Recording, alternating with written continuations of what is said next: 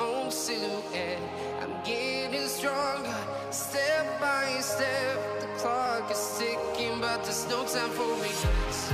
I've been flying from town to town,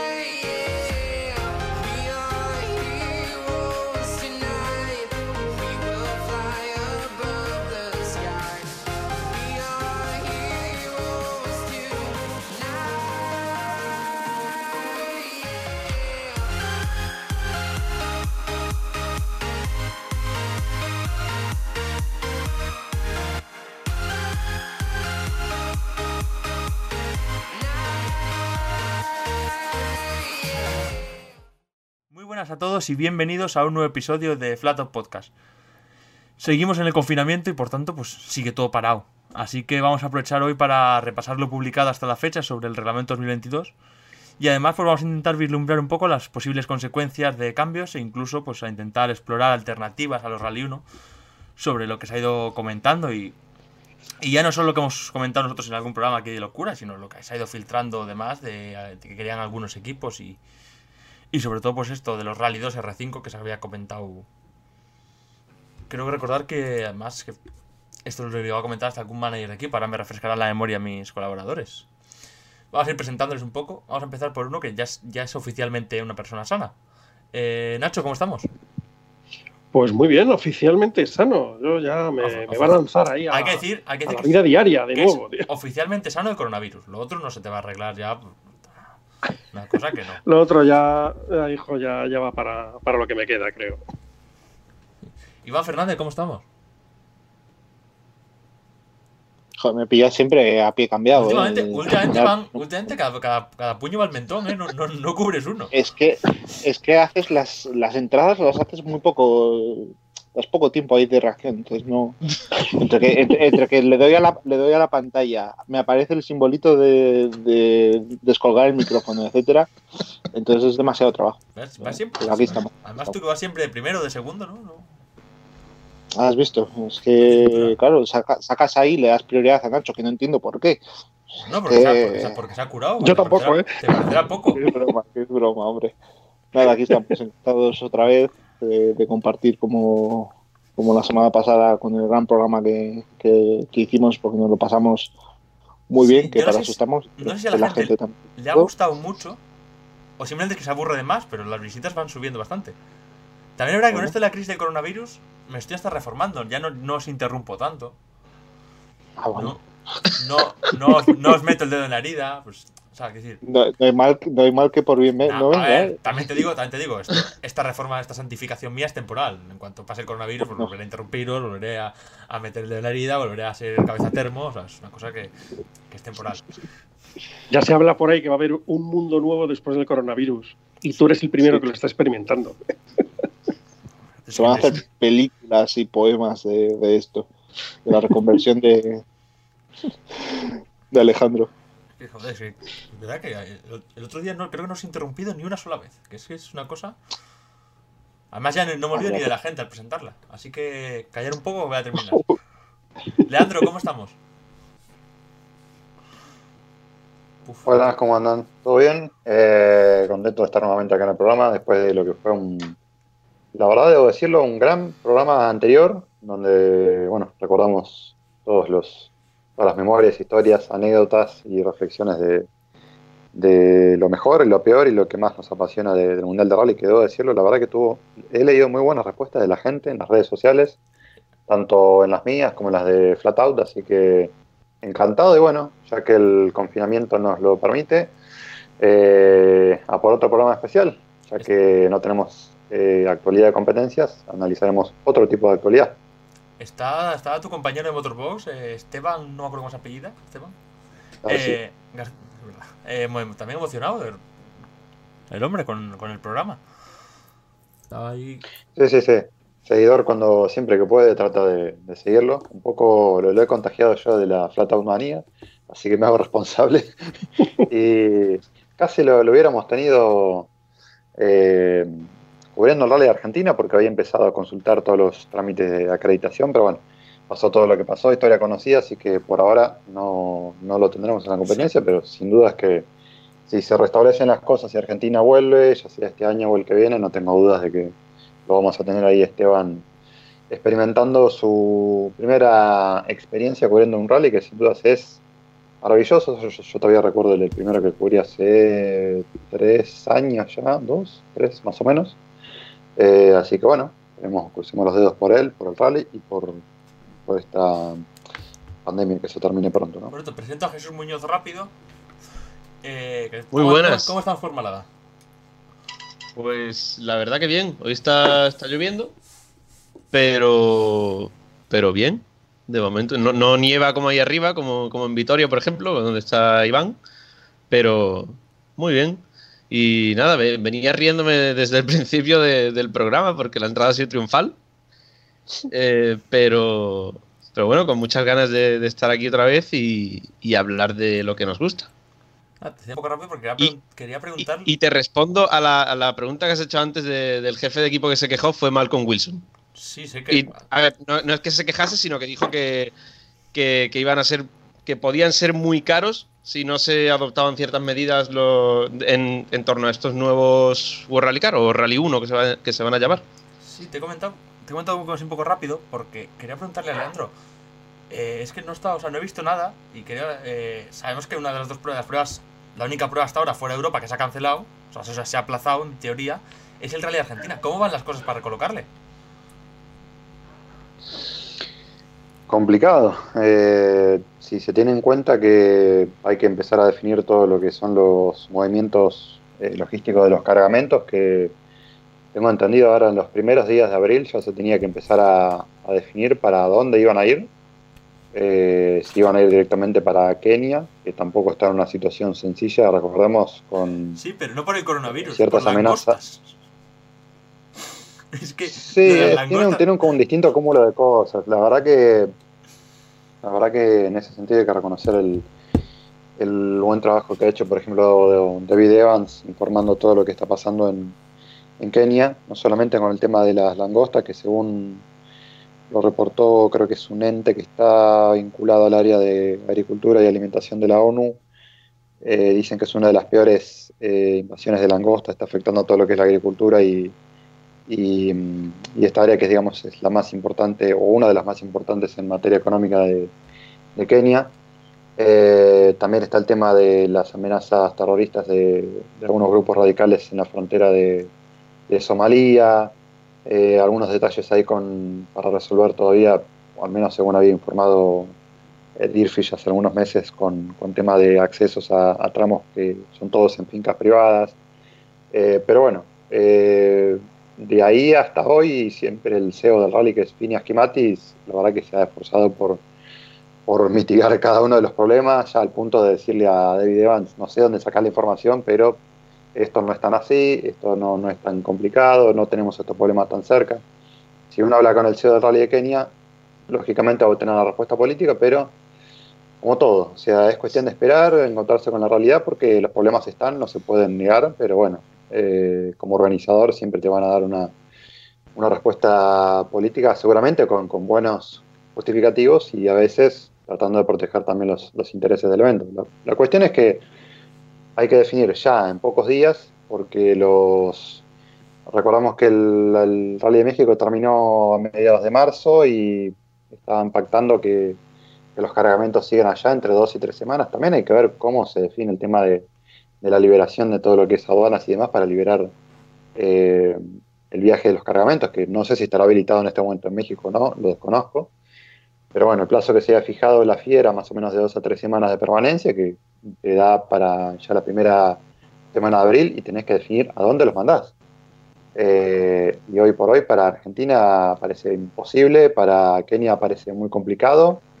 Y después, un dato que lo había aportado Yari Matiratbala a la prensa finlandesa, que, que él decía con, con buen tino, si ya mandas directamente los cargamentos, sea, que queden a la parte de Oceanía, Asia, para afrontar Nueva Zelanda, Japón, ¿cómo planeas una vuelta otra vez para Argentina y que después vuelvan los... O sea, la verdad lo había dicho muy literal. Olvídense, va a haber pruebas que no que van a tener que cancelar, que no se van a, a poder hacer.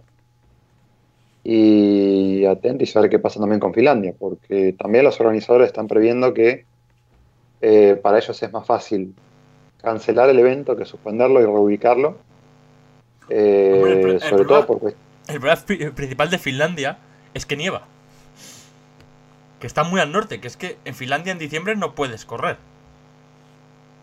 Sí, no, aparte de eso tienen otras cuestiones eh, con respecto a la, financiación, organización, eh, temas de legislación del evento. De hecho, el, eh, no recuerdo si es el director del, evento o el promotor había mencionado también en la prensa finlandesa cuestiones involucradas, por ejemplo, a, los servicios de emergencia que son vitales para, habilitar la organización del evento. Él ejemplificaba, si en Portugal lo hacen de manera privada, ellos contratan un servicio de, de rescate privado, entonces tienen la facilidad de hacerlo cuando ellos quieran. En cambio, eh, Finlandia trabaja con un sistema de, de- rescate derivado de, entes públicos que van a trabajar eh, cuando está la época de vacaciones. Entonces, si lo sacas al evento de, ese- esa época, perdés esa parte de- del sistema de emergencias y sin eso, ¿cómo organizas el evento? Es muy complicado. ¿no? Y hay que decir que es que en Finlandia, quitando en verano, luego en invierno no hay Dios quien pare en Finlandia, ¿eh?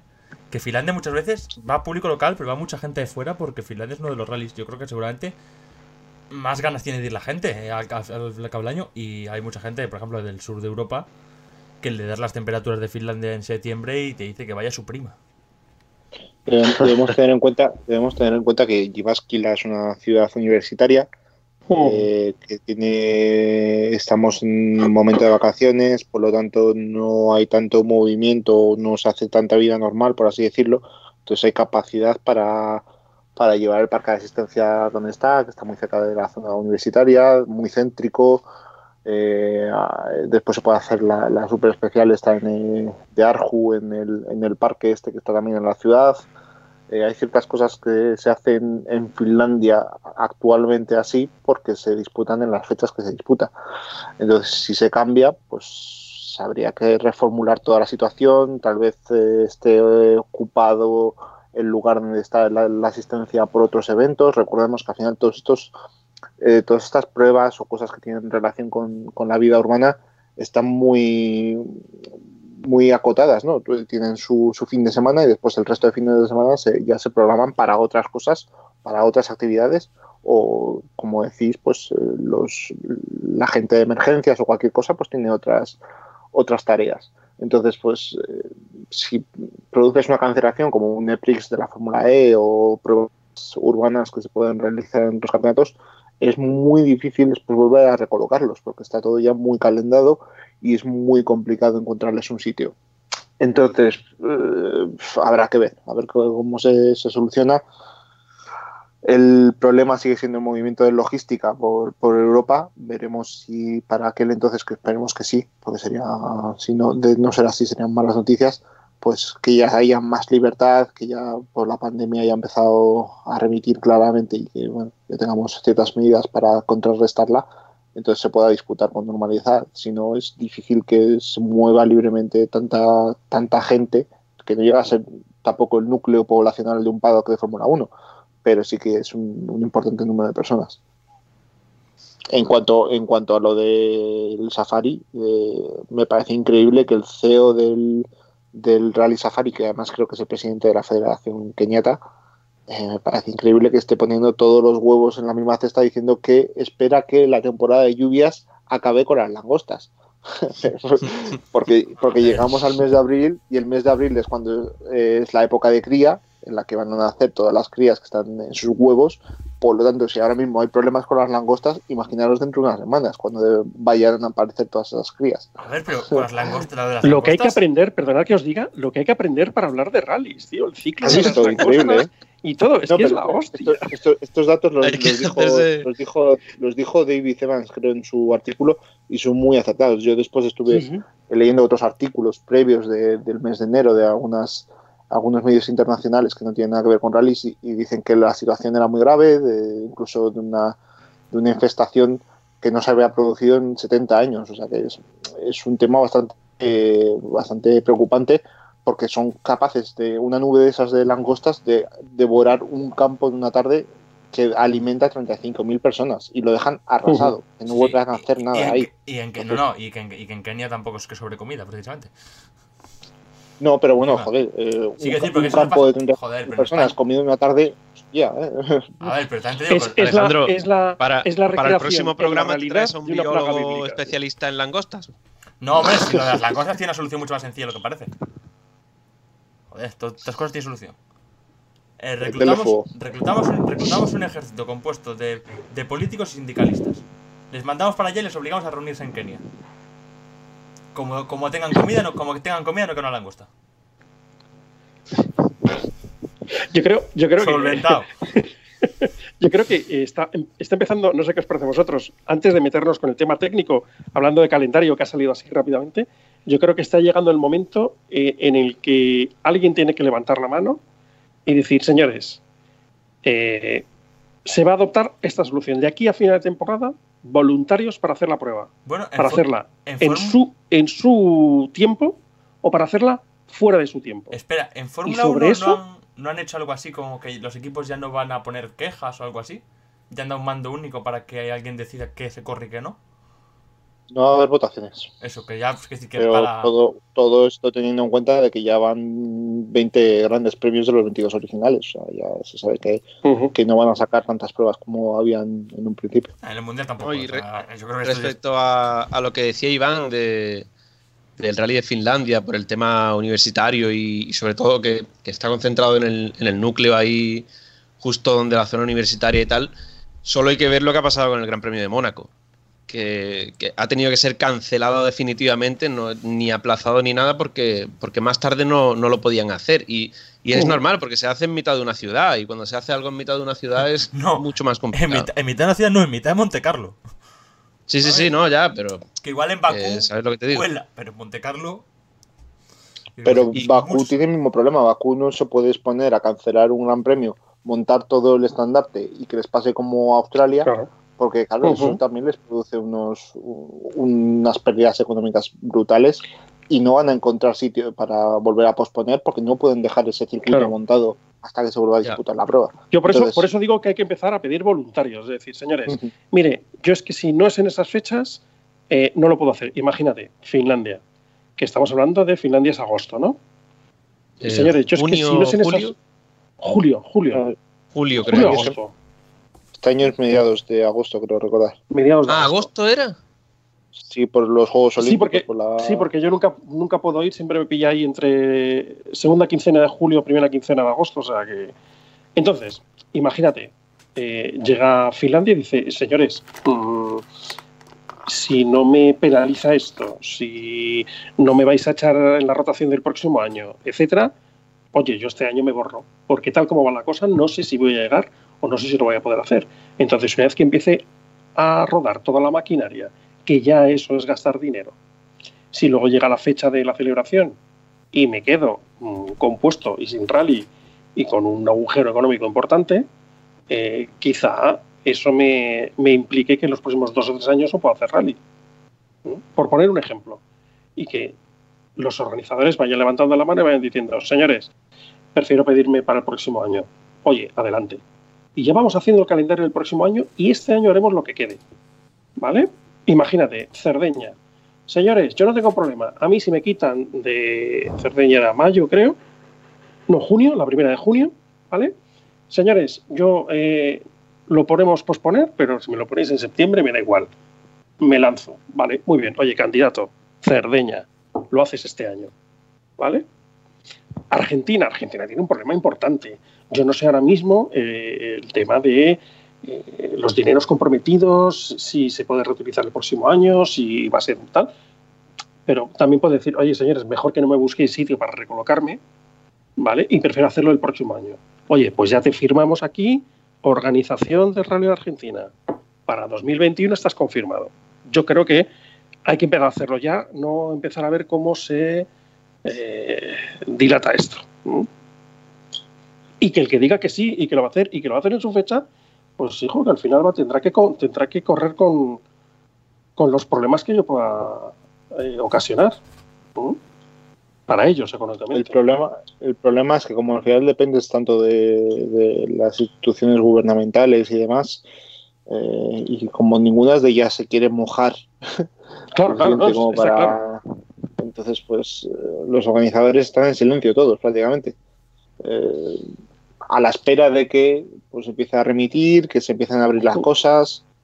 Pero todos, todos en muchas ocasiones eh, nos ponemos un poco, a veces nos ponemos de así como de costadillo, esperando a que otro tome la decisión por nosotros.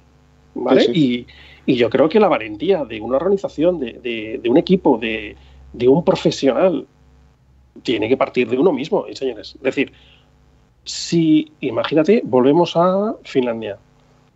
Si al día de inicio del rally, menos 25 días, ponte un ejemplo, no lo podemos organizar, ya no, no gasto ni un solo euro más en esa organización de ese año. Vale, muy bien, perfecto. Llegamos. Hoy es día menos 25 de iniciar el rally de Finlandia. Señores, ¿se puede hacer? No, lo puedo hacer. Las autoridades no me dejan. Vale, perfecto. Vale, ya está. Fuera de aquí y seguimos a la siguiente prueba. Y los equipos tendrán, pues, tres semanas más para preparar sus coches, para reorganizar, para no gastar en desplazamientos o lo que sea. Y sacar el calendario como quede. Yo, de hecho, es que Mm. pienso que eh, a nivel nacional habría que hacerlo igual, etcétera. Pero bueno, es una opinión que puede estar equivocada como muchas otras. Pero yo creo que es el momento de ir tomando determinaciones. Y si una organización dice, oye, mira, este año las condiciones están yendo muy mal. Imagínate, Kenia. No sabemos si vamos a poder matar a tantas langostas o no y tal. Pues, señores, las rotaciones empezaremos a hacerlas para el 22, pero para el 21 Kenia se queda dentro de la rotación. ¿Sabes lo que te digo? Las- Lo de las langostas, de verdad, que ca- cazuela y para adelante, hombre, que joder, si con, con el coronavirus es un problema, lo de las langostas, si se pueden comer, no hay problema. Si fueran esas langostas, seguro que no, no había problema. Siendo Uh. ya los insectos ya es más complicado. Sí, no, estas, estas igual no se pueden comer, ¿no?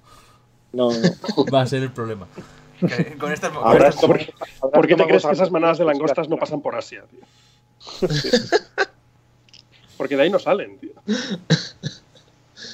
De ahí salen murciélagos. qué asco, qué asco dan, qué enfermos están, macho.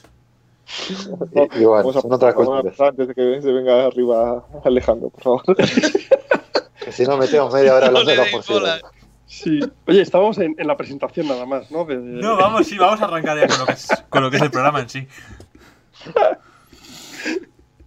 Vamos a empezar un poco, porque ya vamos a empezar con lo que es el reglamento 2022. Y le voy a ceder el turno a Iván para que sea el que nos explique de momento lo que ha publicado, o sea, lo que está confirmado por la FIA. Mm, Bueno, eh, hoy ha sido la última comunicación. Vamos a empezar igual por lo más reciente y vamos después a hacerlo, más lejano, ya dibujamos o hablamos de ello un poquito hace unas semanas. Eh, lo último que ha comunicado hoy ha sido justo aprovechando la- el Consejo Mundial del Motor que han hecho este virtual eh, de forma telemática con los distintos representantes, pues han, han confirmado que además de los cambios estos que había en, en la Fórmula 1, pues también se confirmaba quién iba a ser el, proveedor de los sistemas híbridos para los, los World Rally Cars entre los años 2022 y 2024. Recordemos que después se espera que se abra se abra la mano y que se permitan más, más elementos o que se permitan sistemas ya desarrollados por los propios fabricantes. Veremos cómo, cómo evoluciona y si no encarece demasiado.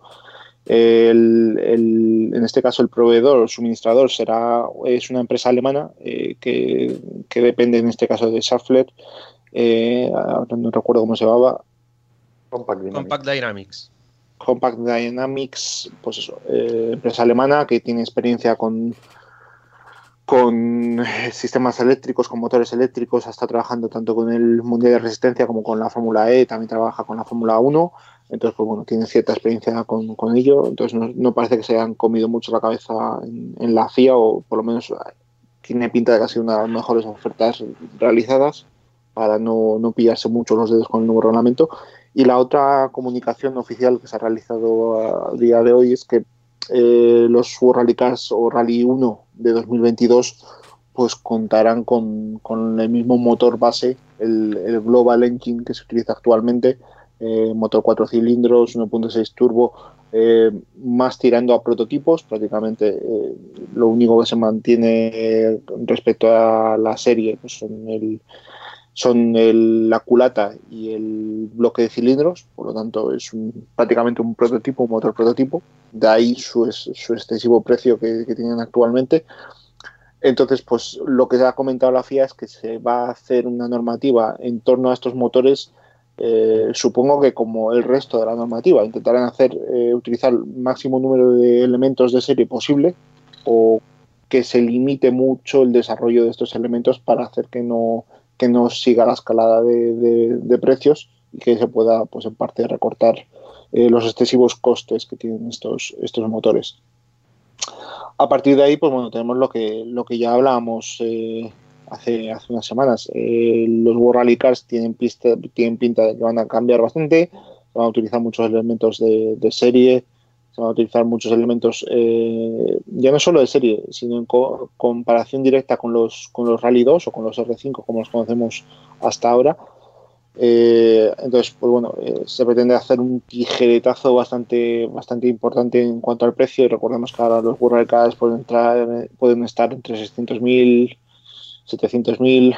Eh, si no contamos gastos de desarrollo y demás, pues bueno, igual lo dejamos en esos 600.000, 700.000 y ahora pues se quiere que lleguen al, medio millón de euros o que bajen incluso. Entonces no van a contar con el tema del motor R5 desarrollado como se pretendía, sino que van a quedarse con el Global Engine. Entonces no se va, no se va a recortar tanto el dinero en eso, pero bueno, no se espera tampoco, que tampoco se escale el precio. En cuanto al, al, resto de cambios, bueno, recordar que lo que pretende la FIA es que se mantenga la relación peso-potencia que hay actualmente con los World Rally Cars, que son eh, 3,1 kilos por caballo, que esta, esta cifra se saca de, de, de los 1.190 kilos que tiene como peso mínimo un Rally Car y la estimación de 380 caballos de potencia que tiene cada uno, eso nos daría ese 3,1 del que, del que hablábamos. Eh, no se ha hecho, no se ha especificado si esta eh, relación peso-potencia eh, va a ser permanente o va a ser puntual. Eh, con esto de permanente y puntual me refiero a que si entra el sistema híbrido y si da ese plus de potencia, no es tan descabellado que se llegue a, esa relación peso-potencia puntualmente eh, para estos World Rally Cars. Eh, estamos hablando de que igual un World Rally Car puede llegar hasta a 500 caballos o 400 y pico con, ese empuje eh, momentáneo del sistema híbrido, pero no se va a poder tampoco mantener respecto al tiempo. en ese momento va a dar esa potencia, pero hay que tener en cuenta que estos Cars seguramente pesen más, porque el sistema híbrido va a añadir ciertos ciertos kilos al peso al peso mínimo de los World Rally Cars. Entonces, pues bueno, serán cosas que irá ya diciendo la FIA durante el año. Recordemos que va a haber una, una reunión del Consejo Mundial en Tailandia, creo que es eh, en julio, creo que era julio, y ahí sí que se darán más detalles respecto a, a este tema. Después hay que tener en cuenta pues, eh, que se ha trabajado, o por lo menos lo que se ha dicho oficialmente, son otros cambios en, en, otras áreas. Por ejemplo, en, en, la cuestión aerodinámica se van a eliminar eh, ciertos eh, conductos ocultos que había hasta ahora, que, bueno, que al final eh, complicaban mucho el desarrollo de, de, de los coches. Aumentaban mucho el precio, hacían que tal vez se pasaran muchas horas desarrollando los coches en, dinámica de fluidos computacional o incluso la utilización del túnel del viento por parte de Toyota eh, Motorsport en, en, Colonia, pues es un sobrecoste que no que quieren reducir y también se van a reducir posiblemente eh, el tamaño, las dimensiones de los eh, elementos aerodinámicos de la parte trasera de los Rally Cars eh, no se ha especificado el qué, pero bueno, se sospecha que van a ser los, los alerones, eh, van a ser los difusores y seguramente eh, las salidas de, de, los pasos de rueda traseros, que recordemos que el Toyota Yaris las implementó desde el principio de, del reglamento, estas disqueteras famosas que todo el mundo hacía la gracia, y después al final les han terminado copiando prácticamente todos, menos Citroën, que ya, ya vemos dónde está Citroën actualmente, pues todos les han copiado, menos, menos ellos. ¿Cómo no? Entonces, pues bueno, eh, dime, ¿qué vas a decir? No, que cómo no. Sí, ah, vale, perdón. Ya sabes que eso tiene, entendido otra cosa. Son, gente, son gente que tiene, tiene una tara respecto al resto. Tampoco. No sé por qué te doy paso. bueno, Eso eh, estaba pensando yo también. eh, el resto de la imagen estética se pretende que se mantenga, o sea, van a ser tan eh, desmesurados como son ahora los World van a tener aditamentos aerodin- aerodinámicos, van a intentar respetar eh, que tenga ciertas eh, o que, res- que tenga esa, esa imagen de los, de los coches de calle, eh, haciendo que ciertos elementos no, se puedan, no se puedan tocar o tengan que ser muy derivados o muy parecidos a los de serie. Después tenemos que tener en cuenta que, tal y como se comentó en el reglamento a finales de- del año 2019, eh, se va a poder escalar los coches, se va a poder seguramente hacer chasis tubulares, por lo tanto se va a poder eh, utilizar coches de mayores dimensiones que se adapten a las dimensiones actuales de los World Rally Cars, porque eso también va a mantenerse. Se mantiene el motor y se mantienen las dimensiones de los World Rally Cars. Entonces, pues ahí no va a haber cambios. Sí va a haber cambios en, otras, en otras materias, por ejemplo, eh, tema de sistema de frenos, no se va a permitir refrigeración líquida, como ahora sí que se permitía los, los World Rally Cars, refrigeración líquida en cada uno de los de los de las ruedas en, en los dos ejes. Eh, va a haber limitaciones de, de, de recorrido de suspensiones, que este va a ser uno de los mayores cambios. Muchas veces ha pensado en, se ha pensado en hacer los coches más difíciles de pilotar. Muchos pilotos como Carlos Sainz lo han, lo han recordado más de una ocasión que se debía limitar el recorrido de suspensiones para hacer los coches más difíciles de pilotar. Y, va por ese sentido. Se van a limitar mucho el recorrido de suspensiones, se va a limitar mucho el desarrollo de las suspensiones. Entonces, ese trabajo parece que se va a limitar mucho, por lo tanto, se espera coches más difíciles de, de pilotar, sobre todo si además reducimos la carga aerodinámica que van a generar los coches en la, en la parte trasera. Eh, después eh, se va a simplificar elementos como el, el, tema del depósito de combustible, que recordemos que se iba a hacer algo similar a lo de los R5 o Rally 2, intentando hacerlos pues, bueno, que cumplan con los estándares de seguridad, de seguridad, pero que tampoco se sobredimensiones o cojan un sobrecoste eh, innecesario, porque ya hemos visto que estos coches, eh, más allá de, los conatos de incendio y el problema de esa PK-LAPI en el Rally de México, pues es difícil que, que tengan eh, incendios o, o, conatos de incendio. Eh, otros elementos, eh, bujes, portabujes, eh, brazos de, de, suspensión, también van a ser simplificados. En esto no se ha hecho mucho, mucho hincapié, pero sí que se ha dejado entrever que va, que va a haber limitaciones de, de desarrollo y de diseño. Eh, todo ello para, para, eso, para reducir los costes. Y después quizás el otro cambio más importante va a ser en, en tema de transmisión, donde se va a también eliminar el diferencial central electrónico, eh, se va a hacer, se va a introducir una caja de cambios de cinco velocidades muy parecida o muy inspirada en los, en los R5 o Rally 2. Y después otra de las, de las medidas que se pretende realizar seguramente es eliminar el cambio de leva, eh, a introducir seguramente la, el joystick o, o, palanca de cambio secuencial, eh, como tenían los anteriores World Rally Car 1.6 Turbo. Y después, además, eh, como hablábamos en su momento Nacho y yo, se, se, va a ver limitaciones en cuanto a uso de unidades de, de, transmisión, solo se van a permitir seis unidades. Eso hasta ahora era distinto porque con el tema este de los links y todo esto, pues los, los pares de rallies o, los, o, o cada tres rallies pues se podía estrenar un elemento, entonces eran más de esos seis, seis, unidades de transmisión. Entonces, más o menos se va a intentar reducir ese, ese sobrecoste, eh, tanto de mantenimiento como de, de desarrollo, de, de, producción, van a utilizar elementos muy derivados de la serie. Eh, se intentará que el, por lo menos en, números eh, se mantenga esa relación eh, peso-potencia con los actuales World Cars, no van a ser en prestaciones o en rendimiento en tramo, mm, es imposible que los próximos Rally 1 sean tan competitivos como los Rally Cars, por lo menos la primera, la primera generación. Después ya sabemos que ingenieros y técnicos tienen una capacidad de evolución increíble, que sacan ideas hasta debajo de las piedras y quién no te dice que pues terminen siendo otra vez los coches más rápidos de la historia. En este momento eh, todo parece apuntar a que van a ser más lentos. Entonces, pues cambios en la suspensión, eh, cambios en, en, cuanto al peso total, eh, cambios en la transmisión, al final son muchos elementos que seguramente los, los terminan haciendo más, más lentos. Hasta ahí sería más o menos una, una mirada al reglamento este de 2022 que solo sabemos dos comunicados de, de la FIA muy, muy esquemáticos, muy poco detallados y habrá que esperar a, los primeros borradores porque no, no podemos anticipar mucho más. No sé si se me ha escapado algo, si Leandro, Jesús o, o Nacho, que siempre están más, más atentos al reglamento que tú, Alejandro, pues igual me pueden. A mí me da bastante pereza. Apuntalar. A mí me- Yo lo he dicho siempre que me da bastante pereza. Es una cosa que me da bastante pereza. A mí, a mí sobre todo lo que me, me gustó mucho del, del comunicado, pero el de hace tres semanas creo que fue, eh, fue que decía, ya por puntualizar un poquito, que decía que esperan que, que para el nuevo reglamento de 2022 de los Rally 1, que, que cualquier marca obviamente pueda eh, utilizar cualquier coche de su catálogo por el tema del escalado y tal, y que sobre todo que esperan que haya cierta igualdad entre todos los coches y que, y que cualquier marca que quiera entrar al campeonato, que pueda luchar por la victoria prácticamente, prácticamente desde el primer momento. O sea, que se, o sea, que se descarta Y- que entre Citroën. Joder, tío. No, pero eh, a mí Oye, eso, a ver, eso siempre, siempre es fácil decirlo, ¿no? Después lograrlo es complicado, pero, pero es algo que, que me gustó. Hombre, esas cosas Jesús también, también lo dicen en la Fórmula 1 y luego hay doblados. O sea, Sí, bueno, pero eso es diferente, Alejandro.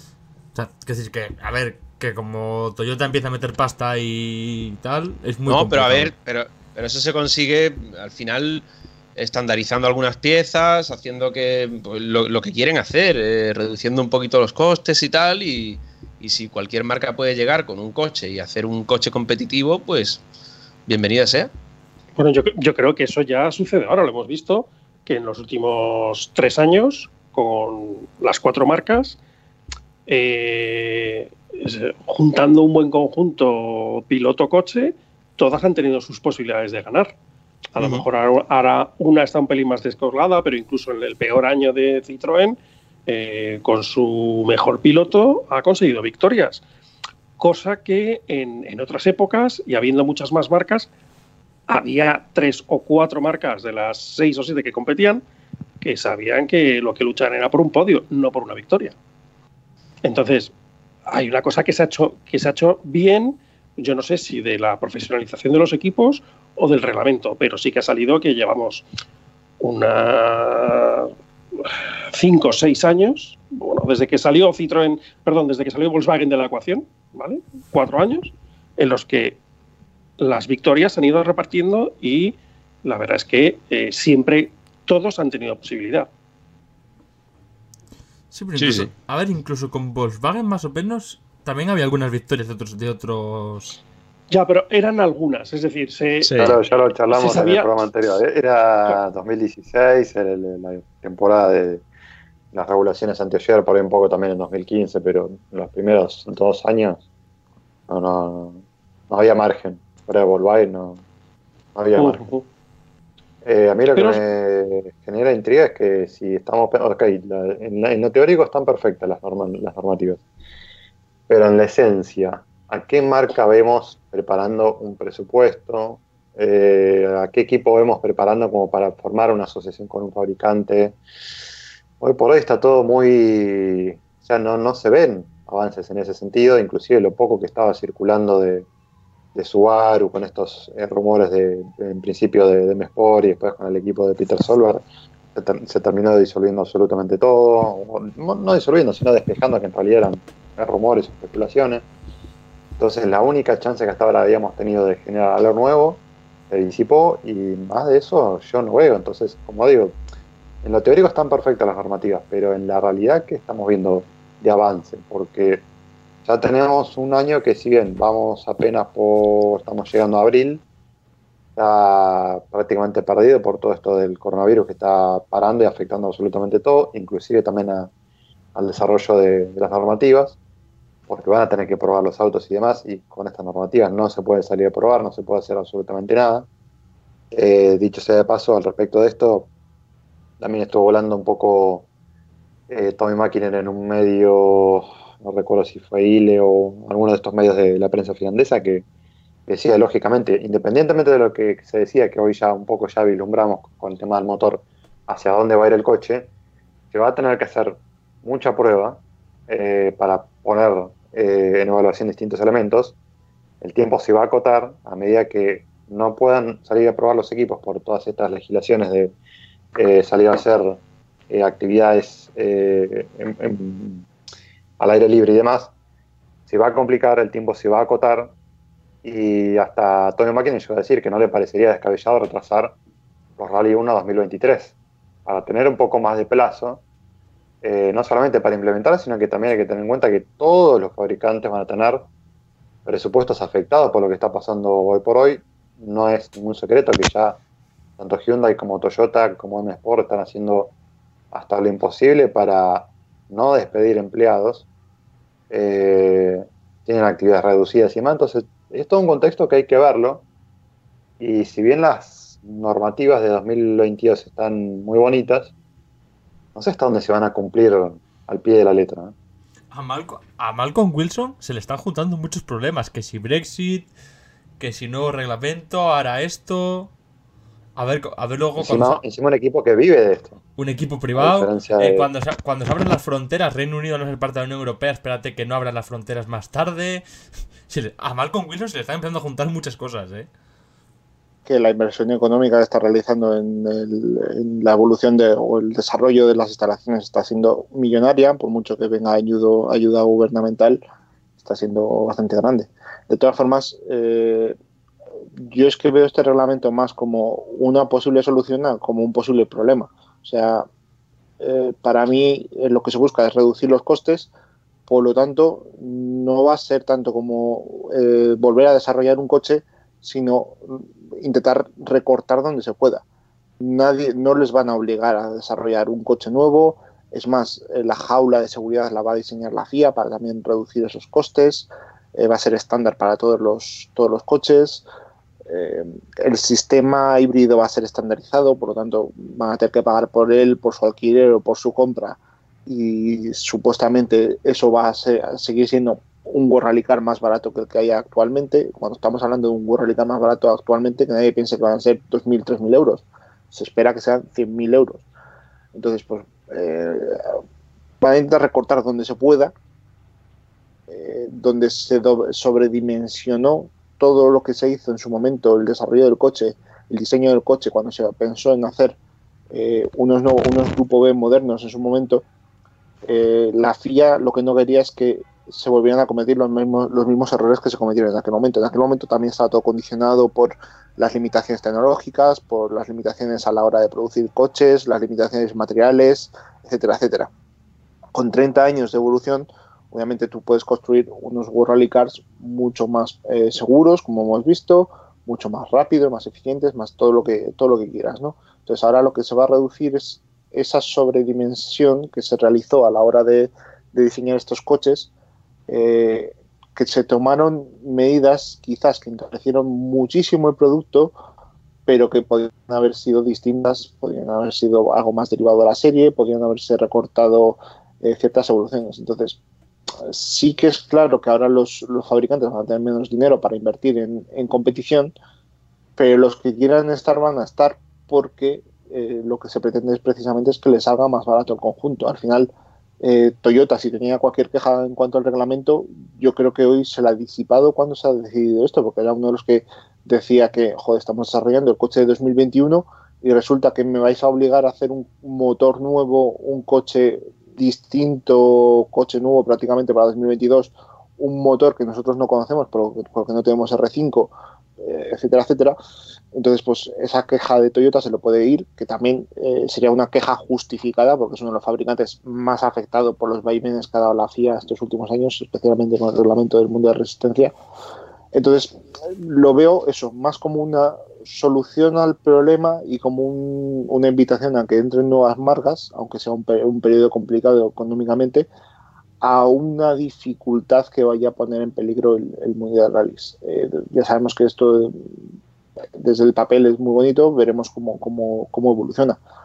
Pero eso, por mucho que estemos hablando de desarrollar un coche nuevo, creo que van a ser eh, significativamente más barato que lo que tenemos ahora. Eh, se aleja de esa palabra de, de Malcolm Wilson cuando habló del, del, millón de euros. Yo creo que la FIA ha tenido en cuenta esas palabras y ha tenido en cuenta todas las opiniones y han recortado en todo lo posible cuando dijo Malcolm Wilson eso del millón de euros, era eh, un Coral Car actual más el sobrecoste de, un de- de la parte híbrida, más el, el desarrollo que supone el preparar un coche nuevo. Entonces sí que te plantas otra vez en el millón de euros. Eh, ahora yo creo que ese, ese precio menor, obviamente las primeras unidades van a contar con un sobrecoste porque tienes que contar con el, con el coste de desarrollo, pero si permites encima que entren los pilotos privados, que, que puedas hacer más baratos el precio del alquiler, el precio de, de la fabricación del coche, el precio de la compra, pues vas a tener cierto margen para, para jugar ahí. Yo lo que, lo que me interesaría también discutir, que probablemente Iván pueda tener un- una noción un poco más, más clara de esto que, que yo, me sorprendió un poco la... Yo no soy especialista, no, no, tengo ningún, no tengo ningún problema en reconocerlo, no soy especialista en mecánica, pero me sorprendió un poco la decisión también de, de continuar con el, el Global Race Engine actual, teniendo en cuenta la diferencia importantísima que hay de costo, 150.000 euros contra los 30.000 del el motor R5, 40.000 si se tenían en cuenta estas sugerencias que había dicho Matón de modificar el tema del turbo, el, restrictor para que tenga más o menos un poco rendimiento similar, no igual, pero similar al, al motor actual, que estamos hablando de casi una diferencia de 100 caballos, un poco menos. Eh, le- leyendo algunos artículos de, de Deerfish, eh, una fuente que no, no, no, no estaba mencionada en el nombre, explicaba un poco esto de que descartar el motor actual habría, salido más caro, inclusive que eh, exprimir o someter un estrés excesivo al motor del, del R5, tocando estos elementos, el caso del restrictor del turbo y demás, eh, con todo lo que eso implicaba, que un poco Matón ya también lo había anticipado con el tema de modificar la, la normativa de los motores para permitir que haya más motores por temporada, previendo que iba a haber más, más roturas y desgaste y demás. Pero digo, en esta cuestión de exigir de más y romper de más eh, motores que salen 40.000 euros, eh, ¿tanto se pudo ahorrar en, continuar con los otros que salen 150.000 euros?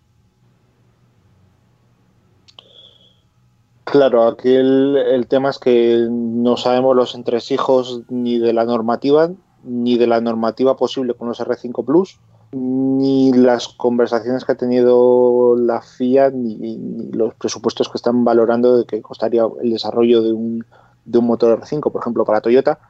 Eh, no sabemos si la, la normativa de motores con esos elementos que barajan ellos de que se van a hacer recortes, que se van a introducir elementos muy derivados de la serie, más allá de, de la culeta o del, o del bloque de- del bloque de cilindros, se pretende hacer que, haya más coches de, serie. Entonces, eh, yo creo que va a haber una especie de congelación de motores, no va a haber desarrollo prácticamente en, la actual eh, configuración del motor, del motor térmico, y se va a intentar eh, recortar por la parte por la parte de la transmisión y demás se va a intentar hacer una filosofía R5 con los global, con los Global Race Engine yo creo que al final lo que se ha intentado hacer es un, es un paso intermedio ¿no?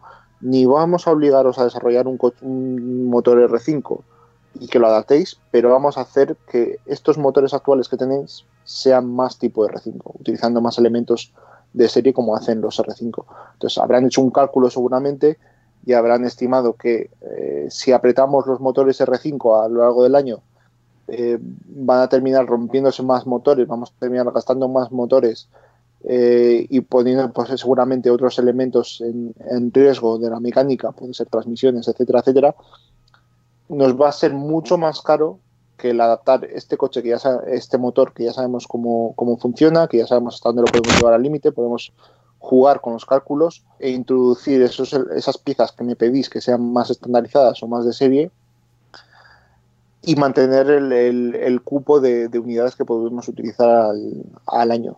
Entonces, claro, aquí volvemos al mismo punto. Tendríamos que sentarnos a hablar con el departamento técnico de, de motores. No sé si al final entró Michel Nandan, que eh, se dijo desde Francia que iba a entrar Michel Nandan en, en cuanto al, para preparar la normativa híbrida. No hemos vuelto a saber nada más de ello. Eh, no sé si es el, el, encargado, habría que sentarse con él y preguntarle cómo habéis jugado, cómo habéis jugado con esas estimaciones de precio, de costes, para terminar decidiendo que es mejor quedarse con los motores actuales R5izados, podemos, si me permitís esa, esa utilización de esa palabra, que desarrollar unos nuevos R5 y ponerlos al límite, crear otro kit, porque tendrías que crear un kit eh, seguramente estándar, eh, otra vez abrir un proceso de, licitación eh, con, con, un preparador que te prepare ciertos elementos que utilicen todos los coches y ponerlos al límite, poner al límite también las transmisiones y otras piezas mecánicas y utilizar un cupo mayor de, de, de motores o de piezas mecánicas a lo largo del año. Sin tenerlo en cuenta no podríamos, no podríamos hablar y seguramente le sería más complicado a la FIA conseguir un nivel prestacional, al menos sobre el papel, similar al de los actuales World Rally Cars con los R5 Plus. Por mucho que lo lleves al límite y etcétera, etcétera, eh, seguramente tendría muchos más problemas de fiabilidad. Habría en rallies como México y, etcétera, o Safari o pruebas duras como Turquía, en las que posiblemente habría más posibilidades de rotura llevados al límite. Entonces, supongo que estos meses de conversaciones habrán llevado a decidir que el Global Race Engine, por muy caro que sea, actualmente, si le hacemos las modificaciones necesarias, vamos a bajar mucho su precio. Lo conocemos, además, conocemos cómo se comportan estos motores. Entonces, podemos hacer los recortes necesarios, podemos seguir utilizando estos motores y vamos a conseguir un nivel prestacional parecido, que nunca va a ser el mismo, sin las dificultades que igual nos suponía hacer un, un R5 Plus.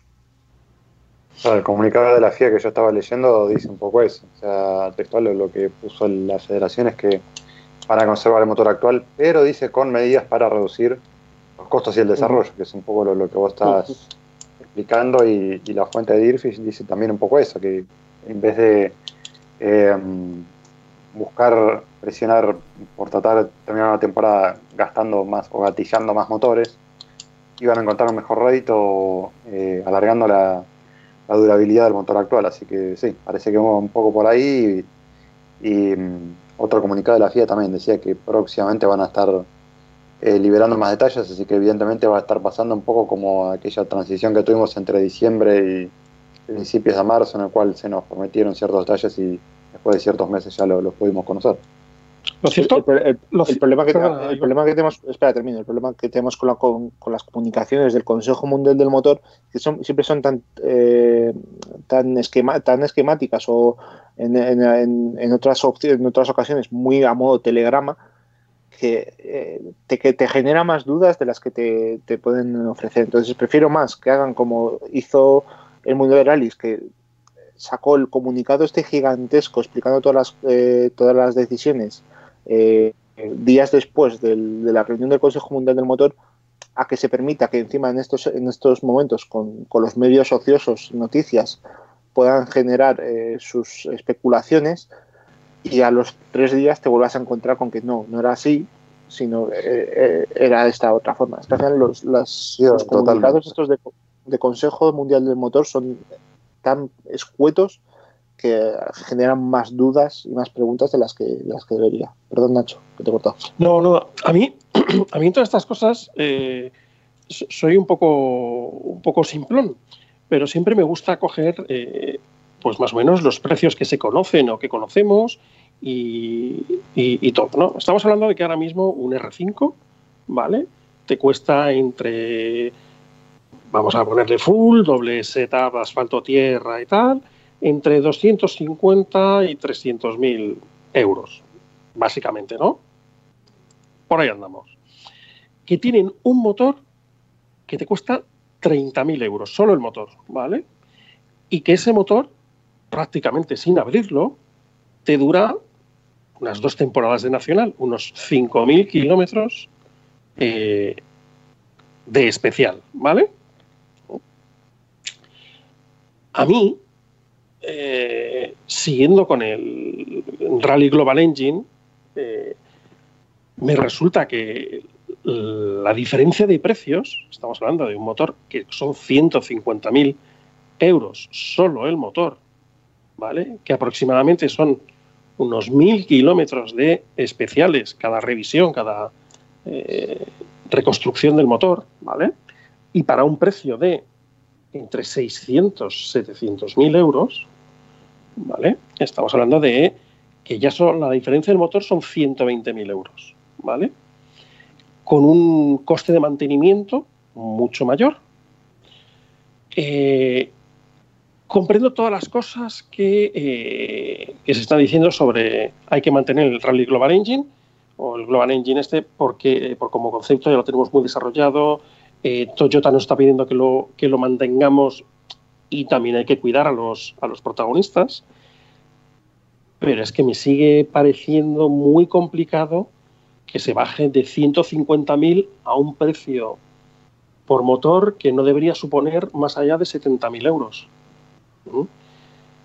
Eh, con prestaciones, con revisiones a largo plazo, etcétera. Entonces, estamos moviéndonos en un territorio de dinero que si le metieses más desarrollo a un, a un motor de R5, te podrías ir a los 60.000 euros. Eh, llegar a esos 70.000 euros de un, de un Global Engine va a ser muy complicado.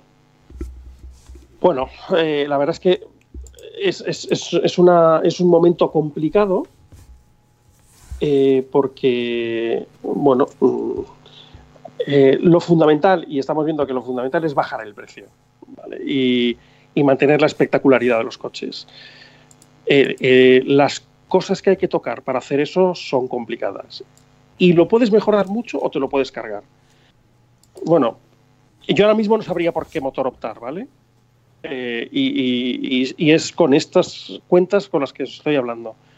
Mm, eh, bueno, confiemos en que, en que al final se vaya por el buen camino, pero obviamente eh, el que solo el motor del coche te cueste 150.000 euros, estés hablando de mil kilómetros de, de, especiales cada revisión o cada reconstrucción, te deja fuera de, del mercado a, a muchísimas estructuras que con unos precios más ajustados incluso lo podrían ofrecer a, a amateurs o particulares o equipos de, importación y que mantuviesen luego lo que yo siempre hablo también del precio de recompra.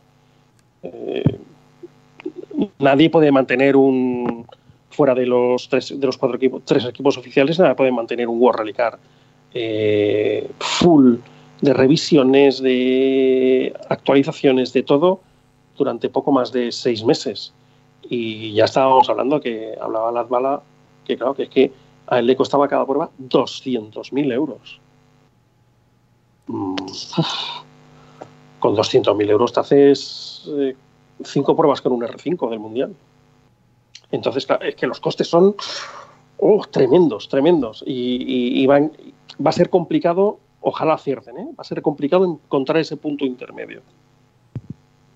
Bueno, ahí es donde no sabemos si, si van a poder alcanzar esos ideales que tienen de, que el Rally 1, porque se va a dejar de llamar WRC, sea algo privativo para los pilotos que están buscando ascender a la, máxima categoría y que haya más, eh, no solamente fabricantes, porque acá, claro, lo que estamos viendo es que sigue todo orientado a los fabricantes, no así para el caso de equipos privados.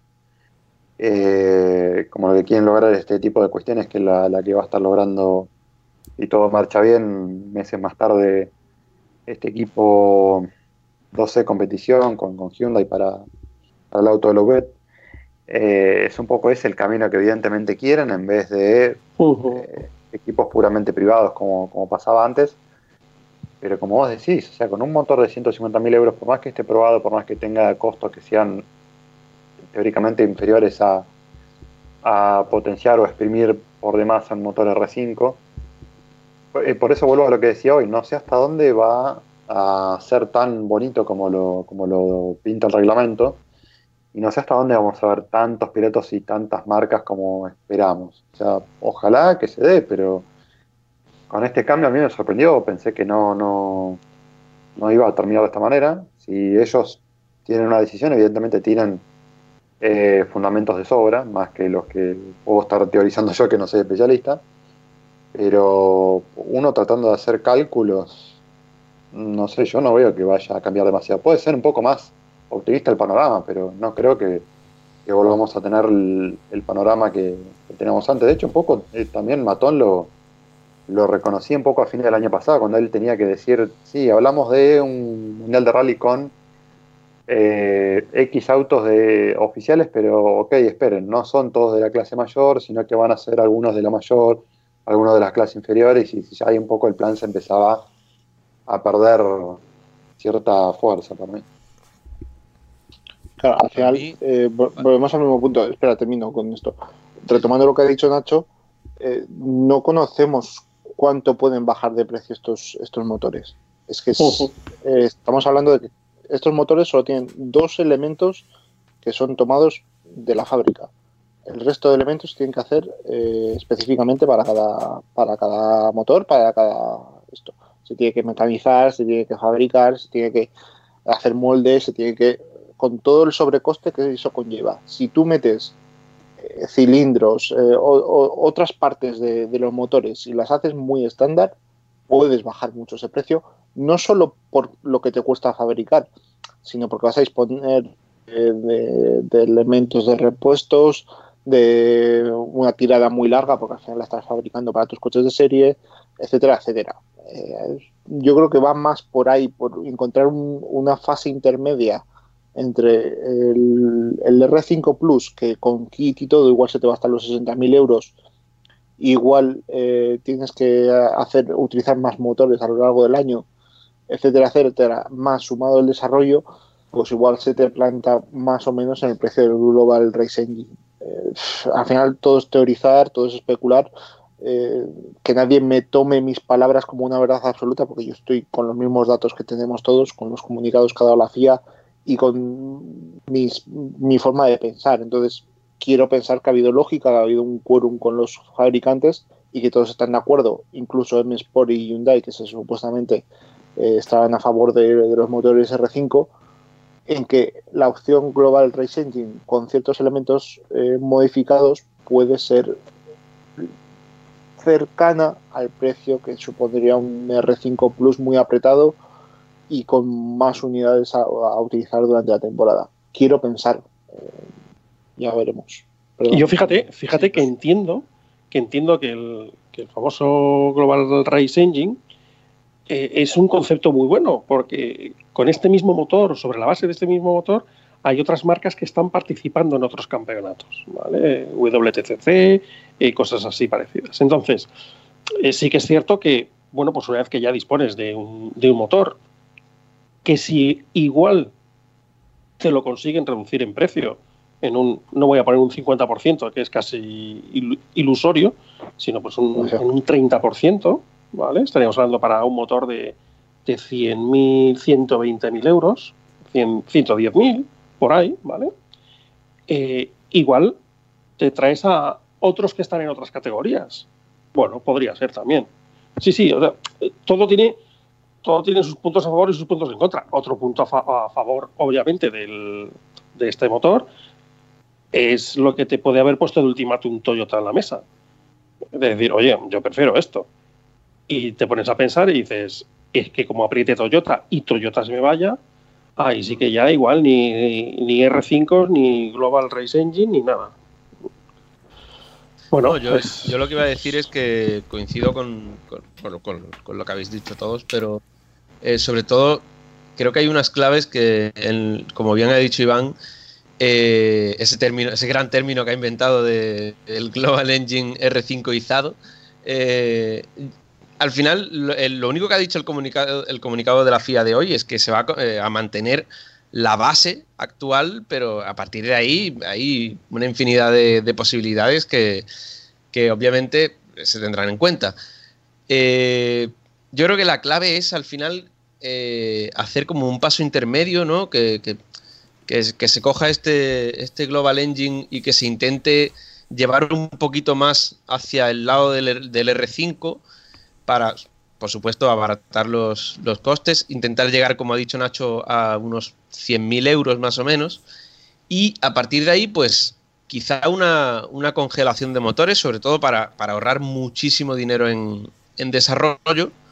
Y, y también, como ha dicho Iván, el, el tema de la fiabilidad yo creo que va a jugar un, un papel bastante importante, porque al final, eh, si tú con un, con un motor muy, muy, muy apretado, de un R5 Plus, digamos, eh, se te rompe cada X rallies, pues al final en- en- el gasto va a ser mayor que si, vale, el, el- el otro motor será más caro, pero si, si rompe menos, porque al final ya, ya hemos visto que, que estos motores mm, son bastante fiables. El, el tema de la fiabilidad yo creo que lo tienen muy controlado. Y Oh. si consiguen, si consiguen eso, eh, llegar más o menos a un coste de 100.000 euros, un poquito más eh, eh, tirado hacia lo estándar el, el motor, pues yo creo que podría ser una fórmula bastante acertada. ¿eh? Sí, pero ahora se te plantea la, la cuestión de si estos coches son económicamente viables para empezar para empezar a desarrollar el año que viene. Después de la que está cayendo. Vale, ahí, ahí sobre lo que ahí hay que incidir en otra cosa. Es decir, una cosa es eh, el precio de un, coche, si es económicamente viable, pero al final sobre el, el precio de competición sabemos que, que, que actúan otros parámetros, ¿vale? Eh, El, precio final de un coche eh, en carrera te viene dado por su producción, ¿vale? Por un parte, una parte es la producción bruta, las horas de taller, los costes de los materiales, etcétera, y otra es del desarrollo tecnológico del mismo, ¿vale? Otro gran, otra gran parte de ese precio de los coches es mantenimiento. Una, tú el coche lo fabricas, lo pones en- a competir, pero ese coche come, gasta, rompe, etcétera. Hay que mantenerlo. Y otro tercer bloque sería el de competición. Todo lo que implica a los equipos estar en una competición. Incluso se hablaba también en estos, en estos comunicados eh, casi de reducciones de, de las inscripciones a marcas, etcétera, porque saben que ahí hay un gasto también importante. Dentro de la competición entra pues la logística, los precios de pilotos, desplazamientos, etcétera. Todos esos puntos hacen el precio real de correr en el World Rally Car.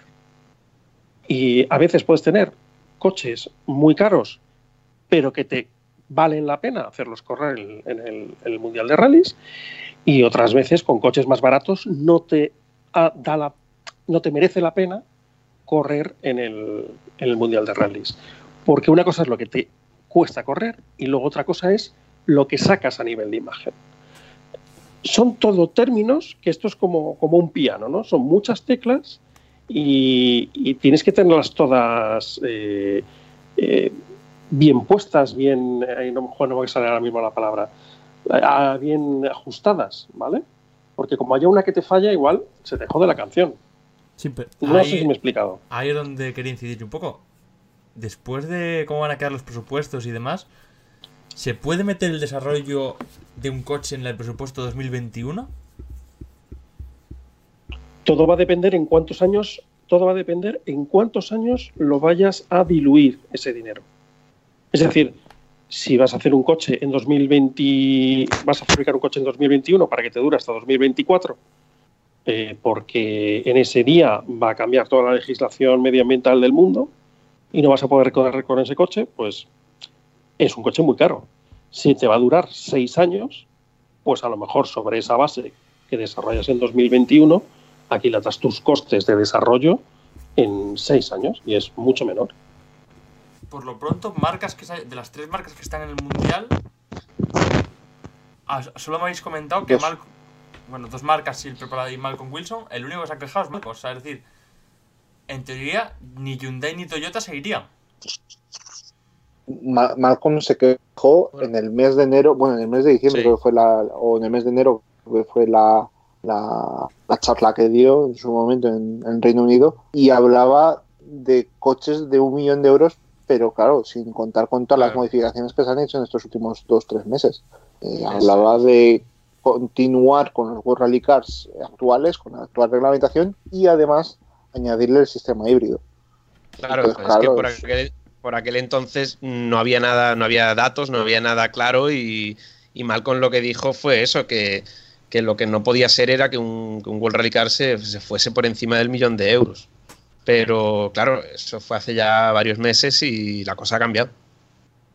Entonces, si estamos viendo que, ahora hablaremos de ello, Newville fue a preguntarle a Andrea Adamo si estaba de acuerdo con eh, la reglamentación de estos coches, es porque los fabricantes han llegado más o menos a un acuerdo. Es más, yo creo que lo único que se ha, dilatado ha sido el tema de motores, pero tiene pinta de que se ha llegado también a, un- a una posición concordante entre todas ellas.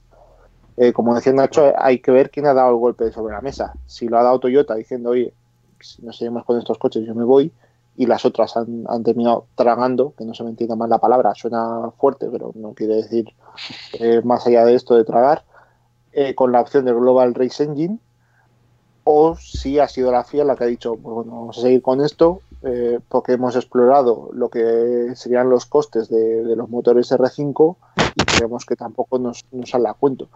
Es que como al final tenemos la información tan justa eh, como para empezar a hacernos cacaos mentales y, estas cosas, pues podemos preguntarnos muchas cosas. Eh, yo es que sigo pensando que un- la FIA no hace un reglamento, sobre todo sabiendo lo que tiene actualmente, que tiene dos fabricantes y medio, y con M-Sport en la situación tan, tan quebradiza como está, eh, no va a hacer un reglamento esperando que se le vaya a todo el mundo a, sus. Eh, también es cierto que con coches mucho más de- derivados de la serie puedes venderlo como eh, un laboratorio de pruebas, porque hasta ahora estos Rally Cars son prototipos, por lo tanto no puedes decir que haya muchas, muchas eh, similitudes o mucha transferencia de, experiencia entre los Rally Cars y los coches de calle. Aquí si empiezas a poner al límite ciertos elementos mecánicos, puedes probar también tecnologías híbridas a partir de 2024, etcétera, etcétera, pues igual lo puedes empezar a meter también como parte de marketing más allá de, la competición.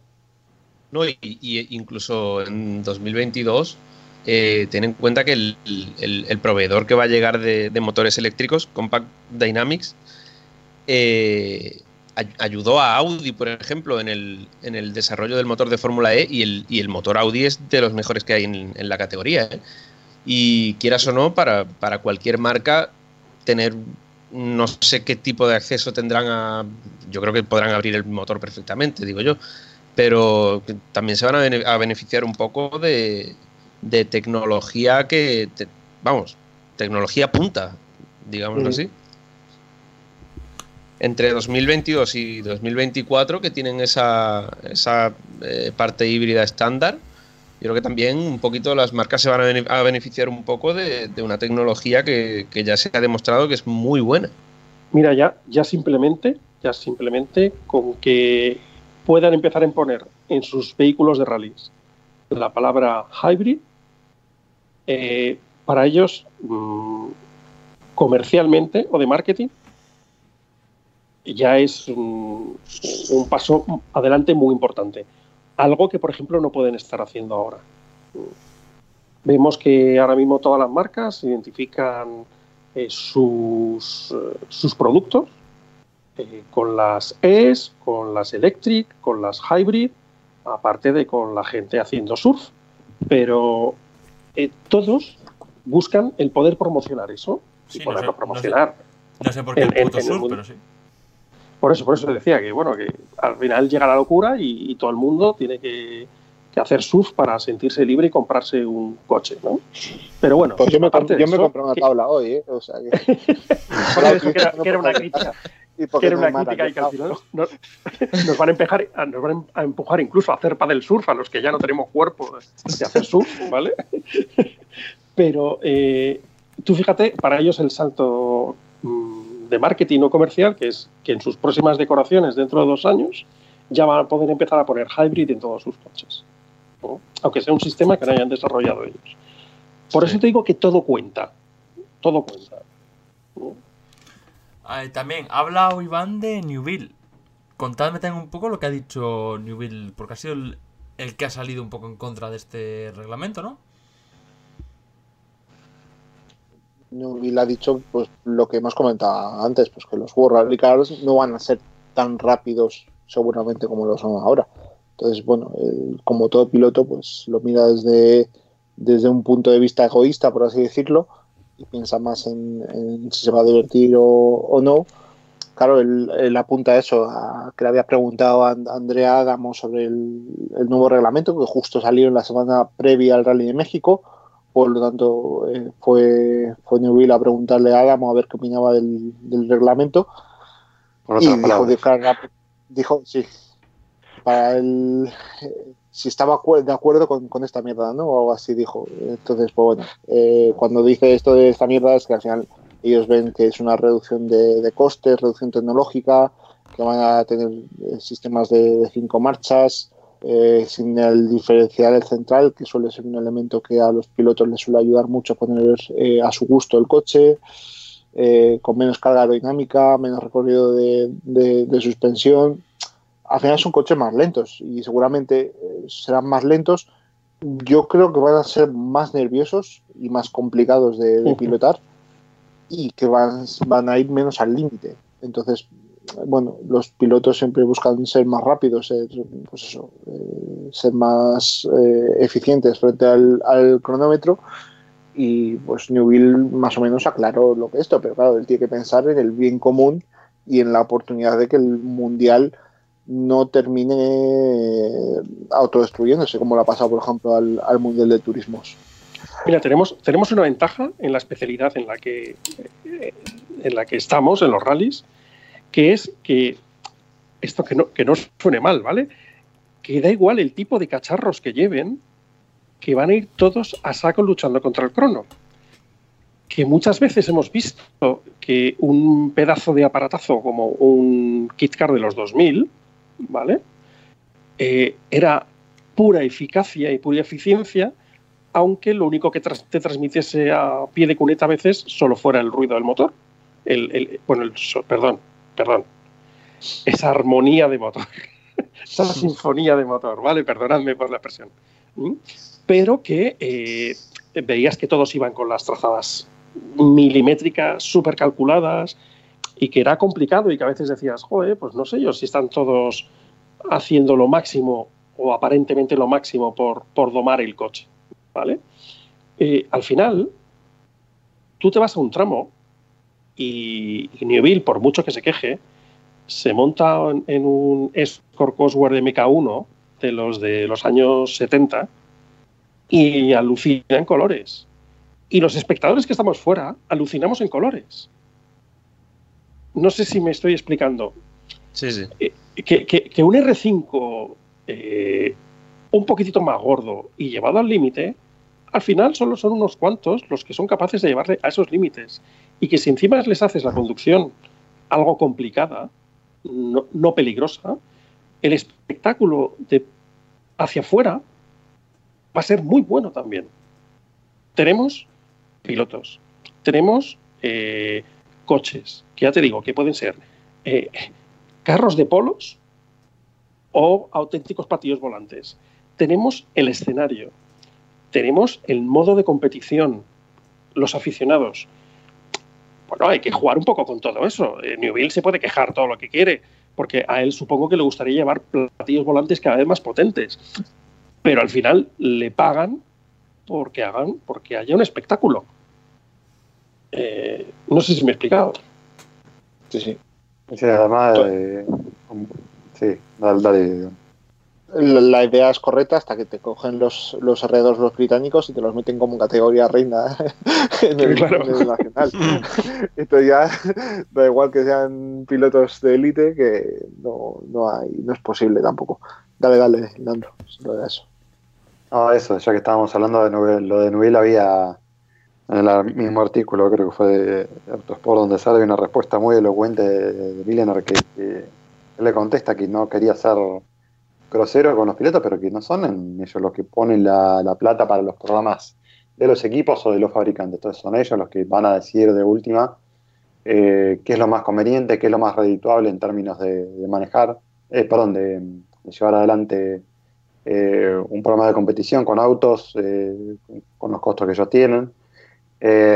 Y lo que también decía muy interesante es que esto lo, lo- lo quiero conectar un poco con esto de, del, del cambio gradual que pretende el, Mundial de Rally, que lo, que lo había dicho Iván hace unos minutos, eh, que lo que decía Milano era, que básicamente se busca algo intermedio, no necesariamente como en la Fórmula E, que lo que dio a entender Miller es que la Fórmula E te dan prácticamente, no todo, pero sí casi todo ya provisto para que pongas tu marca y compitas, y el rally no quiere ir, mejor dicho, el Mundial de Rally no quiere necesariamente hacer ese camino, eh, sino que busca dejar ese margen de, de desarrollo de ingeniería, que no sea tan exacerbado, o al menos en, palabras también de, Matón hace un tiempo, que, que haya espacio para el desarrollo, que haya espacio para, para la mejora del trabajo de los ingenieros, siempre y cuando aporte un valor agregado al marketing.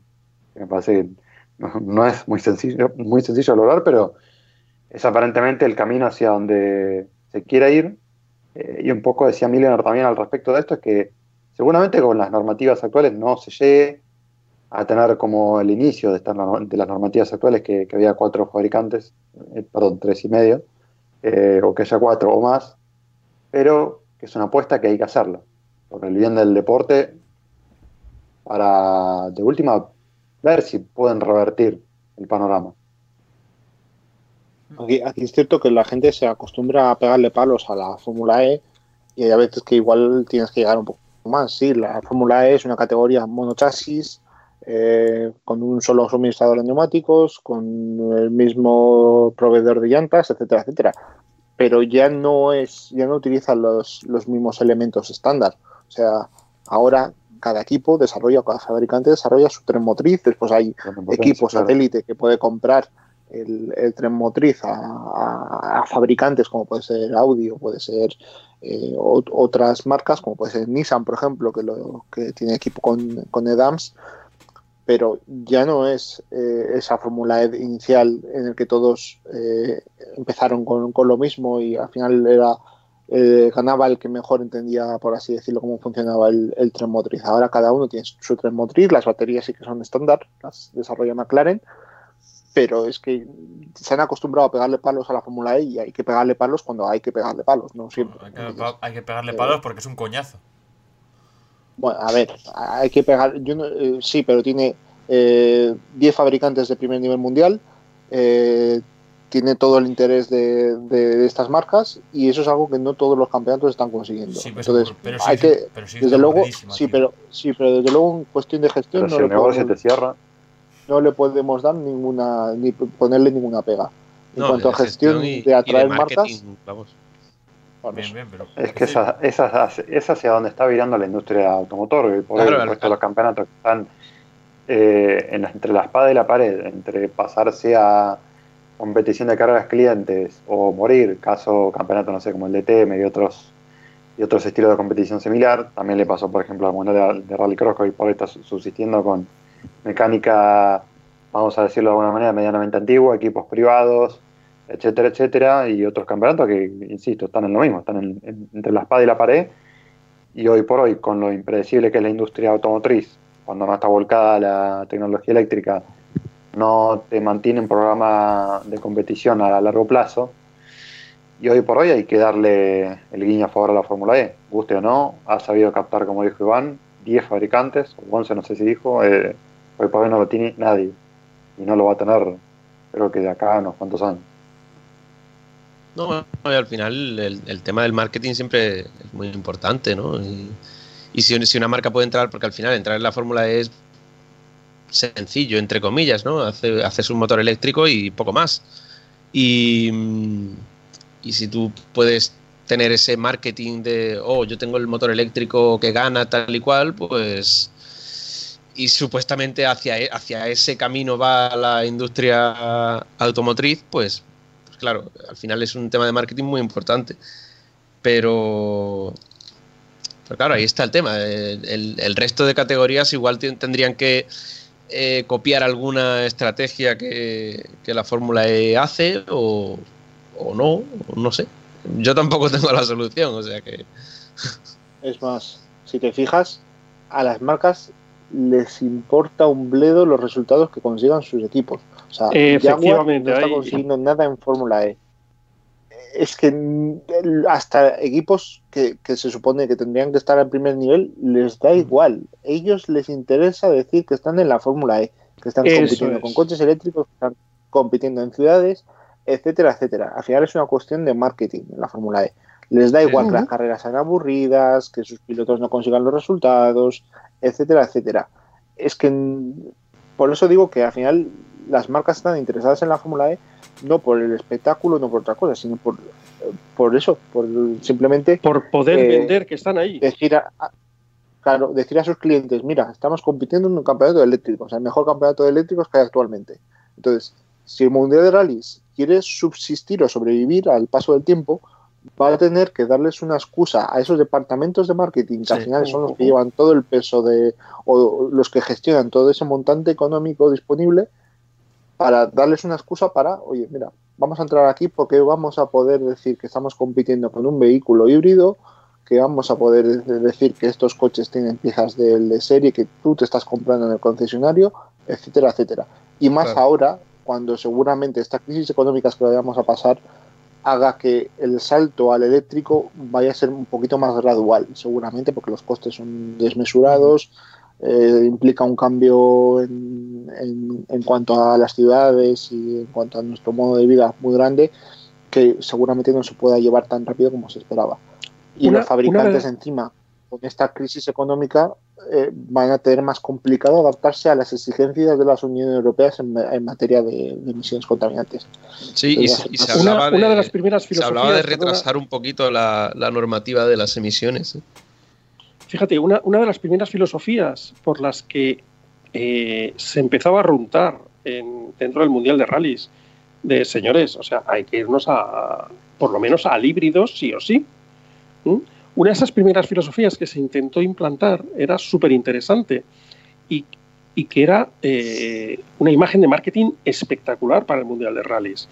Decían, tenemos que irnos a los motores híbridos eh, de tal manera que en los tramos vayamos con motor de explosión, ¿vale? El térmico. Sin embargo, todo lo que sea enlace, esa parte que nos une al tráfico diario, habitual, el de todo el, de todo el mundo, fuera con la parte híbrida, en modo eléctrico. Esa fue una de las primeras eh, ideas que surgió cuando se empezó a hablar del motor del- de, de los eh, sistemas híbridos para los coches del Mundial de Rallys. Señores, tráfico normal. Al principio se hablaba solo en ciudades, dependiendo de la capacidad que hubiese de generación en, los, en las propias especiales de carga eléctrica, etcétera. Bueno, pues se podría, ir, se podría ir am- amplificando. Es más, y se podría ir vendiendo la amplificación de ese tiempo de modo eléctrico dentro de la competición. Mm, Esto también es ahorrar costes. ¿Por qué? Porque al final las, las marcas eh, de, de automoción lo que quieren es, yo quiero estar relacionado con eso, yo quiero estar relacionado con un sitio en el que veamos que cada año hago más kilómetros en eléctrico.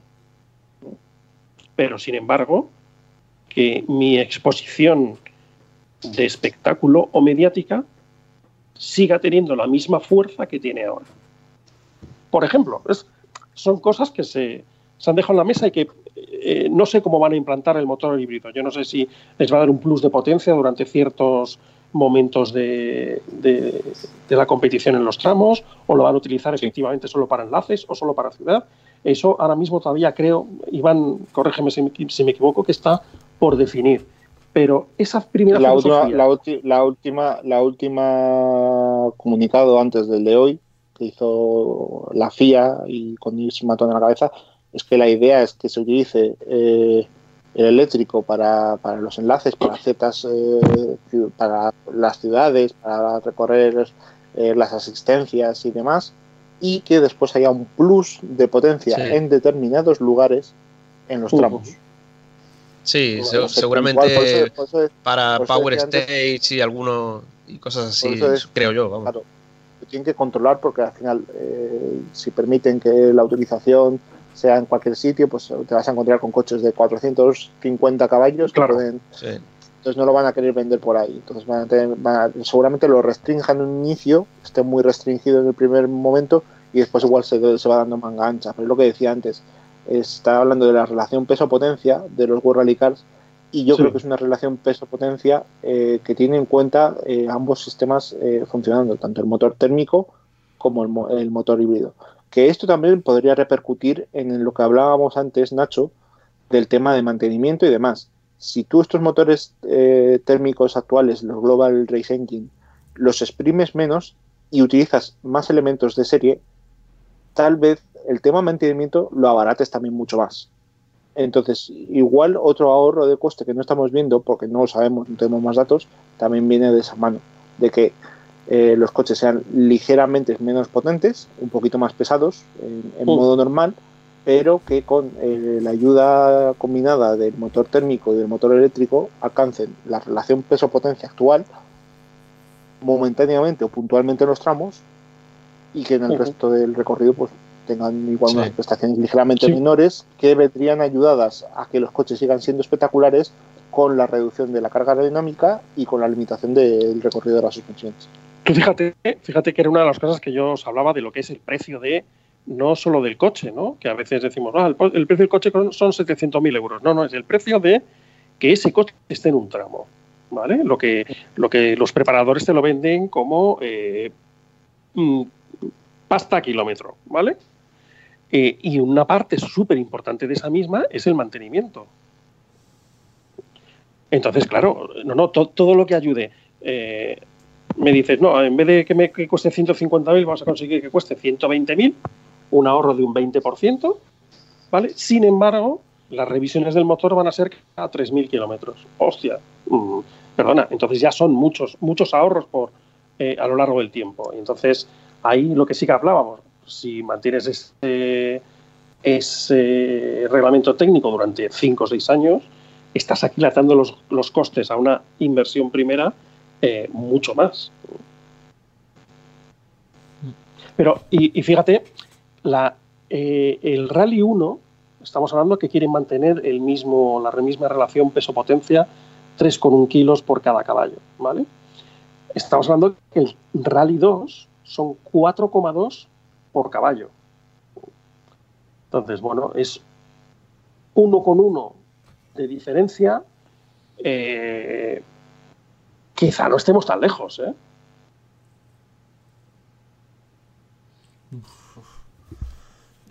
Yo voy. Eh, sí, no, está- no, está- no estamos tan lejos en potencia, si estamos tan más lejos por el tema que después, eh, claro, los elementos del, del World Rally Car son mucho más competitivos, eh, suspensiones, Ujú. frenos, y demás, pues bueno, sí, Claro. ahí sí que se da un salto. Y yo lo que estoy pensando es que no es lo mismo cuando empuje el motor eléctrico que cuando no. Claro. No, y, sobre todo que, un, motor eléctrico pesa bastante. Y, y yo coincido con Iván en, en el tema de que seguramente esa relación peso-potencia va a ser cuando está todo funcionando, cuando está tanto el motor térmico como el eléctrico funcionando los dos a la vez. Cuando no estén funcionando eh, y el coche pese bastante más que el, que el actual, igual un R5 no está tan lejos. ¿eh? Claro, claro, por eso, por eso digo, es decir, que vamos a ver cómo quieren llegar a, ese, a esa relación 3,1 por caballo. Porque Mm. si solo es en momentos puntuales y juntando los dos motores, pero no puedo utilizar el, el eléctrico durante el 60 o el 70% de una especial, al final con un R5 estás casi en, unas cifras similares. Bueno, y ahora ya que habéis abierto la lata de los R5, os pregunto, eh, ¿alternativas a esta reglamentación Rally 1? Y bueno, yo tenía que apuntado seguir con lo actual, que viendo los costes parece que no es, imposible. Y luego tenía apuntado los Rally 2 R5, con hibridación o incluso, viendo ya que se viene una crisis gorda, dejarles como están ahora, es decir, eh, los, los Rally 2 gasolina actuales del World Rally Car 2, hacerlos categoría mayor y cargarte los World Rally Car y así permitir también que puedan correr privados la categoría mayor. No sé qué me podéis contar. Yo, yo sobre, sobre Lo- esto Dale, dale. Ah, vale, yo sobre esto os pasé una cosa que escribí y tal, eh, que al final está todo referido casi casi a, pasta, ¿vale? Mm, más que técnico, pasta. si el poner los R5 tal como están ahora como el tope de la escalera, me parecería un error. El hacer un kit diferenciador suficientemente diferenciador para que esos R5 fuesen un escalón superior, un kit que, pudiese costar como unos 100.000 euros, expuse más o menos, podría ser una, una posibilidad. Ahora, eso te lo digo yo sobre un papel y seguro que esto se lo presentas a, a como se dice, a cualquier constructor del mundial y te manda paseo. Bueno, al final hay que ir investigando qué es lo que queremos, qué es lo que no queremos. Mm, vemos ahora mismo que hay tres constructores de World Rally Cars. Tres. Y sin embargo estamos en seis o siete fabricantes de R5. Bueno, vamos a ver. Eh, con, con una cosa que proponía yo de vamos a hacer un, un, un kit que vitamine a un R5 que puedas poner y que puedas quitar a tu antojo y que ese kit sea propiedad de la, de la fábrica, de la marca, eh, estás diciendo que incluso Proton podría competir en la máxima categoría con el producto que tiene, ¿vale? Mm, al final es la manera de tentar ligeramente a todos los que ya están o todos los que se están pensando estar en cualquier otra categoría de en cualquier otra categoría de los eh, de los rallies. Bueno, y esto tiene una cosa también importante, es que, por ejemplo, una marca que no quiera correr oficialmente, siempre puede haber un equipo dispuesto a correr. Yo, yo lo- en eso lo que decía siempre era que, que las marcas son las que desarrollan esos kits, un kit que para hacerlo correr mm, no debería superar los 100.000 euros y que debería constar de ciertas cosas, ¿vale? Eh, mayor brida, algunos sistemas de protección del motor para que aguantase ese sobreesfuerzo, eh, el tipo del cambio en vez de las cinco marchas, unas cajas de 6, 7 relaciones, etcétera. Que todo ese di- diferentes opciones y que esas opciones no superasen las 100.000 los 100.000 euros. De tal manera que tú, como equipo oficial, aparte de tu producción normal de R5, solo tuvieses que fabricar pues, un, número, eh, un número cerrado de kits, de esos kits al año. Imagínate, 20, ¿vale? De los cuales 10 los vas a necesitar ah, para, tu, para tu propio equipo oficial, ¿vale? Y tienes otros 10 para ir cediendo, para ir alquilando, para ir dejando a tus futuras estrellas, etcétera, en coches que son los que ellos tienen Bueno. en su distribuidor nacional, Eh, que les incluso- pones ese kit, corren su rally y se lo puedes quitar luego. También te una cosa, incluso para venderles a privados adinerados que quieran correr. Bueno, sí, en un futuro pues sí, se podría, es decir, eh, al final, mm, bueno, O es, equipos que no es tengan. una idea de estas peregrinas que se me ocurren a mí, pero que, que, bueno, mira, por ejemplo, aquí tenía una, una cosa de eh, una lista de, aspectos a, desa- a desarrollar dentro de ese kit.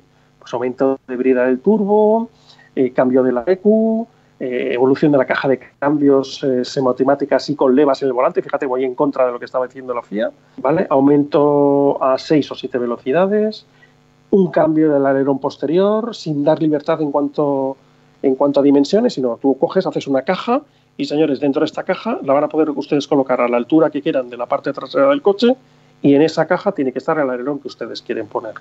¿Vale? Por ejemplo, los palieres, eh, una cosa que hizo ya ProDrive hace tiempo, que, ellos intercambiaban sus palieres delanteros y traseros porque eran exactamente iguales y con eso se ahorraban desarrollo y, y material de, de tal. Bueno, pues, pues cosas de estas, ¿no? Mm, Bueno, mm, es una idea peregrina, pero obviamente ya te digo que en cualquier caso eh, el primer preparador de World Rally Cars me lo tiraría a la cabeza. Comentaba, Ese comentaba reglamento podría ser publicado en la, en la web del, del programa. ¿eh? Sí, sí, por poder se puede, sí. Desde luego. comentaba, comentaba Alejandro la posibilidad de continuar con los actuales World Rally Cars. Yo tampoco lo veo. Por ejemplo, tampoco habrían hecho la, la opción de, de hacer que los R5 sean la clase reina, que yo tampoco la vería. Más estuve en su momento cuando estaba estaba haciendo el mal Nacho y estaba preparando su reglamento alternativo, yo también fui consciente de ello y estuve ahí apoyando con ciertas ideas mínimas ante tal, tal capacidad para diseñar un reglamento como la que tiene Nacho, que siempre me parece muy elogiable. Eh, bueno, eso, que tampoco vería continuar con los World Rally Cars actuales porque te encuentras con un problema. Tienes los costes muy altos de producción, tienes equipos privados que no pueden acceder a esos coches y encima no tienes nuevas marcas interesadas en construir coches de la categoría. Por lo tanto, eh, va a ser un, un lento, eh, una lente, lenta muerte del campeonato porque no estás haciendo nada para solventar una situación actual que ya empieza a dar muestras de, de cierta fatiga, por así decirlo, entre, entre los competidores. Entonces Un tienes que hacer algo para cambiar la tendencia. Sí, tienes que cambiar algo para cambiar esa tendencia porque estás obligado a ello. Tienes que se te ha ido un fabricante. Esa, esa estabilidad quebradiza que veíamos en el mundial, que muchos lo dijimos, que es quebradiza. En el momento en el que uno se te vaya, van a generar dudas en el resto. Eso lo hemos visto en el mundial de resistencia también. Se- Se fue uno y después del otro, y después del otro, y después del otro, y si no haces nada para evitar ese, esa fuga de, de- de fabricantes o de equipos, te encuentras con un reglamento imposible para equipos privados, te encuentras con que no hay marcas que quieran entrar de nuevo, entonces tienes el- un problema incluso mayor, por así decirlo. Entonces, continuar con los actuales World Rally Cars, me lo han dicho mucho esta gente, ¿por qué no dejan los actuales World Rally Cars si son espectaculares? Son espectaculares, nadie lo, lo ha puesto en duda, son los coches para mí de lejos los más rápidos de, de la historia en cuanto a la disciplina, pero es que si queremos que los rallies sigan, hay que hacer algo para que cambie esta tendencia negativa. Es que no Y, son viables. Claro. La situación actual eh, de la industria y, de, y cultural y, y en cuanto a contaminación y demás, pues nos lleva a este camino. No, ya, Eso ya- que hay. Por eso, por eso, luego por eso adaptar- decía que adaptarse, adaptarse o morir, yo creo que es la, la frase. Exactamente. Por eso, por eso yo decía que me parece que hay que apostar a un modelo eh, no, no necesariamente igual, o sí, no, no sé, eso es- no, no está dentro de, de mi poder de deducción, pero eh, que sea igual o similar a un programa de carreras cliente como ha adoptado, por ejemplo, el WTCR, que ha pasado exactamente por lo mismo. Captaba el interés de los fabricantes, eh, era un mundial en auge, de repente empezó a perder fabricantes, de repente adoptó una normativa que eh, casi al estilo del Mundial de Rally también volvió a los autos más espectaculares, eh, también se encarecieron, también se empezaron a ir y no le quedó otra que adaptarse al estilo de carreras cliente, al estilo de los autos TCR y hoy está subsistiendo con eso. Y es un poco el, como ya le decía, la situación a la que están expuestos todos los fabricantes, perdón, todos los campeonatos, quizás el Mundial de Rally con un pelín más de viento a favor que, por ejemplo, otros mundiales como el de Resistencia, donde tenés coches que son excesivamente mucho más eh, desarrollados, a menos que, por ejemplo, barras con, con una categoría de prototipos o vayas con los modelos de los norteamericanos, que son un, un poco más económicos. Eh, pero es realmente muy complicado. Estás ante una cuestión en la cual, como, como decía Dani, como lo venimos teorizando prácticamente desde inicio del programa, es cuestión de, adaptarse a morir. Es muy difícil hoy por hoy seguir dándole el poder a los fabricantes, por más que hoy por hoy eh, Toyota esté a gusto, Hyundai esté a gusto. Hoy te están diciendo una cosa, mañana los fabricantes te, dicen otra. Eh, así como hasta el 2018 y 2019 Citroën te estaba diciendo que eh, meditaban seguir siempre y cuando el Mundial de Rally se volcara hacia las normativas híbridas, de las cuales nunca se ha apartado, simplemente han tardado en evolucionar, pero así, lo, así hemos tenido una, una decisión final, ¿no? De repente, portazo, nos vamos al WEC y dos programas, eh, perdón, tres programas híbridos eléctricos nos vamos a mantener, adiós Rally. Eh, o sea, es así el, el panorama del contexto que se vive.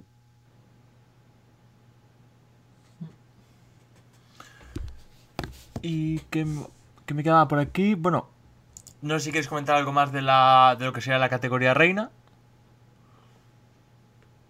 ¿O ya os habéis dado.? que la gente que la gente deje de hacerse la croqueta de que los autos no van a tener ruido que van a o que no que van a tener mucho menos ruido que el actual los autos van a seguir haciendo ruido en los, en en los tramos cronometrados entonces la gente va no, no sé qué clase de medios están leyendo porque hay que reconocerlo los, grandes medios internacionales hacen un gran trabajo y al menos nosotros de nuestra parte también hacemos lo hasta lo imposible para que la gente entienda que los que los Rally 1 van a hacer ruido, entonces me, me- no sé, es como que me cuesta entender que todavía haya gente que crea que no van a hacer ruido o que van a hacer muchísimo menos ruido que el actual o que se va a matar, comillas, la esencia del, del campeonato mundial.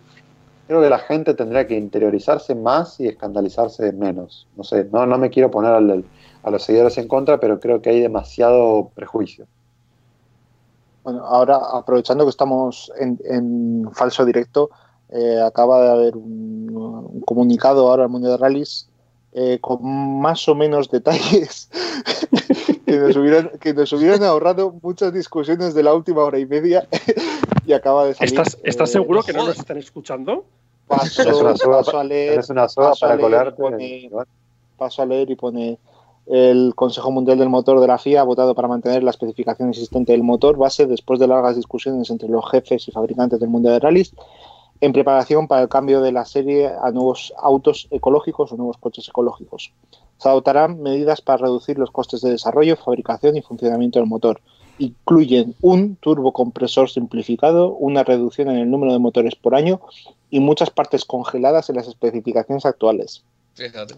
Las conversaciones sobre la especificación del motor se habían centrado en mantener las actuales unidades turboalimentadas de inyección directa de 1.6 litros o cambiar a las unidades similares pero menos potentes basadas en R5 utilizadas en los actuales automóviles Rally 2.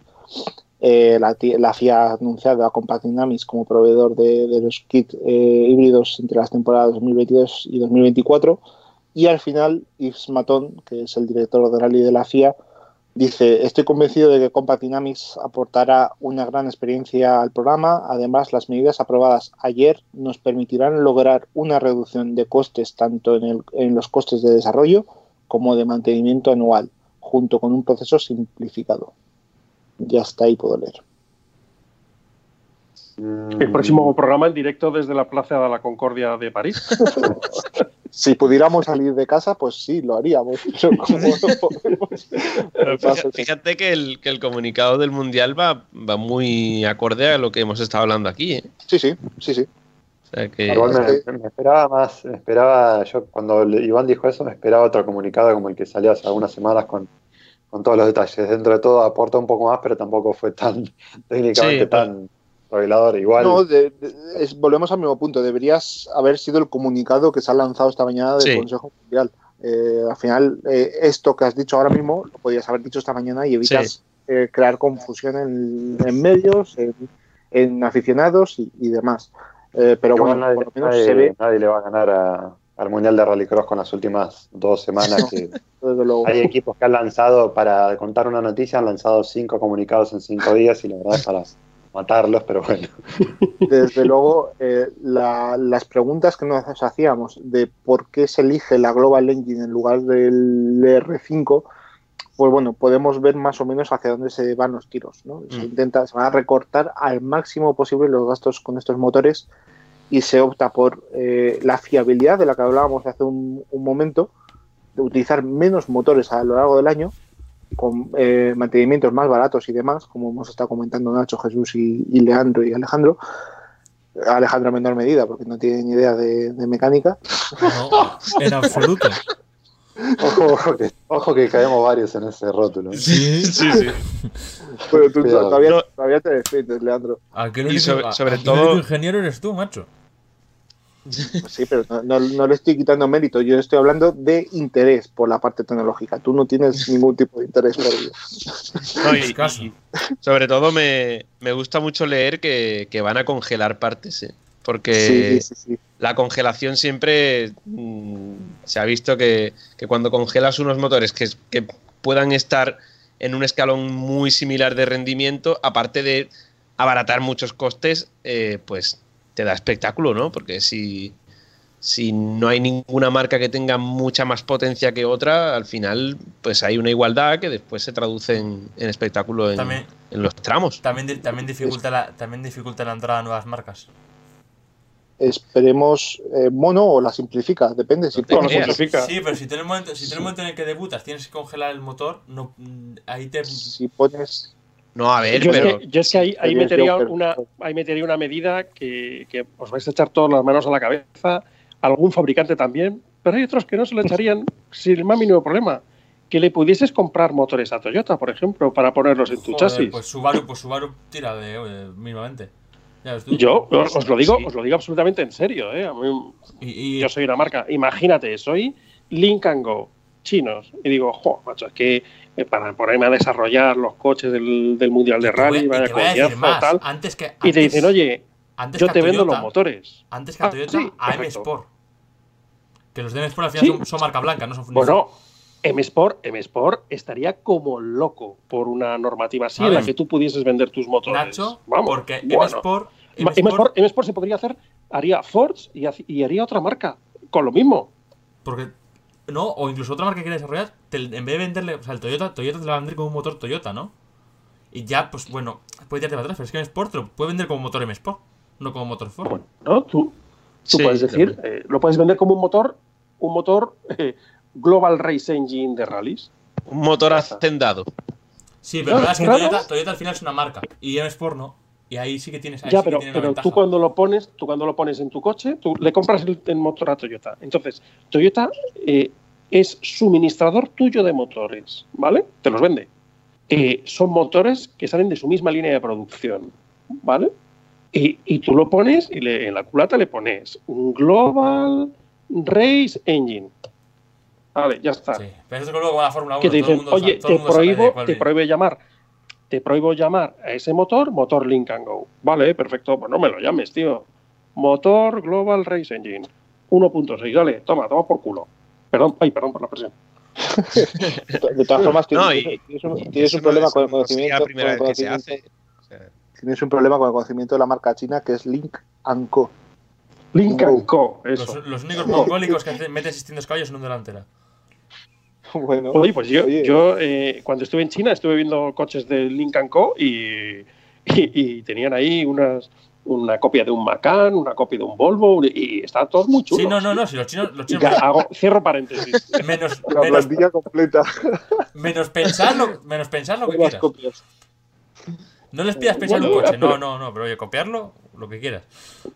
Vale, pero sería otra marca y tú estarías luchando eh, tu marca contra otra marca. Hombre, por mucho también- que tú le estés vendiendo tus motores. Porque cosa. a lo mejor, perdona que te diga, a lo mejor el vender tus motores hace que tú te puedas dedicar a la competición con el 50% del presupuesto que te da la marca. Sí, fácil que sí. Pero también te digo ¿Mm? una cosa. El problema del Lincoln Co, ahora que me, decís esto, es que puede haber un problema. Que un día salga Damo en su existencia, me gire la cabeza y se dé cuenta que tiene un Hyundai de marca blanca por ahí. Dice, hostias, me han copiado el coche. Vale, bueno. Sería una putada. sí, claro, es que aquí hay un problema. Si estos tíos se dedican a copiar coches y quieren entrar al mundo pero no tiene, que, no tendrían, que de, ser, tendrían que ser de serie. Tendrían que ser de serie. O sea, que no les dé por copiar una un imagen, coche. aunque sea escalado, pero de serie. Vale. Ya, pero sería una cosa rara, ¿verdad? Ver, por ejemplo, yo que sé, un Yaris y luego ver un Lincoln Co que, que es como un Yaris. Sería un poco una cosa rara, ¿eh?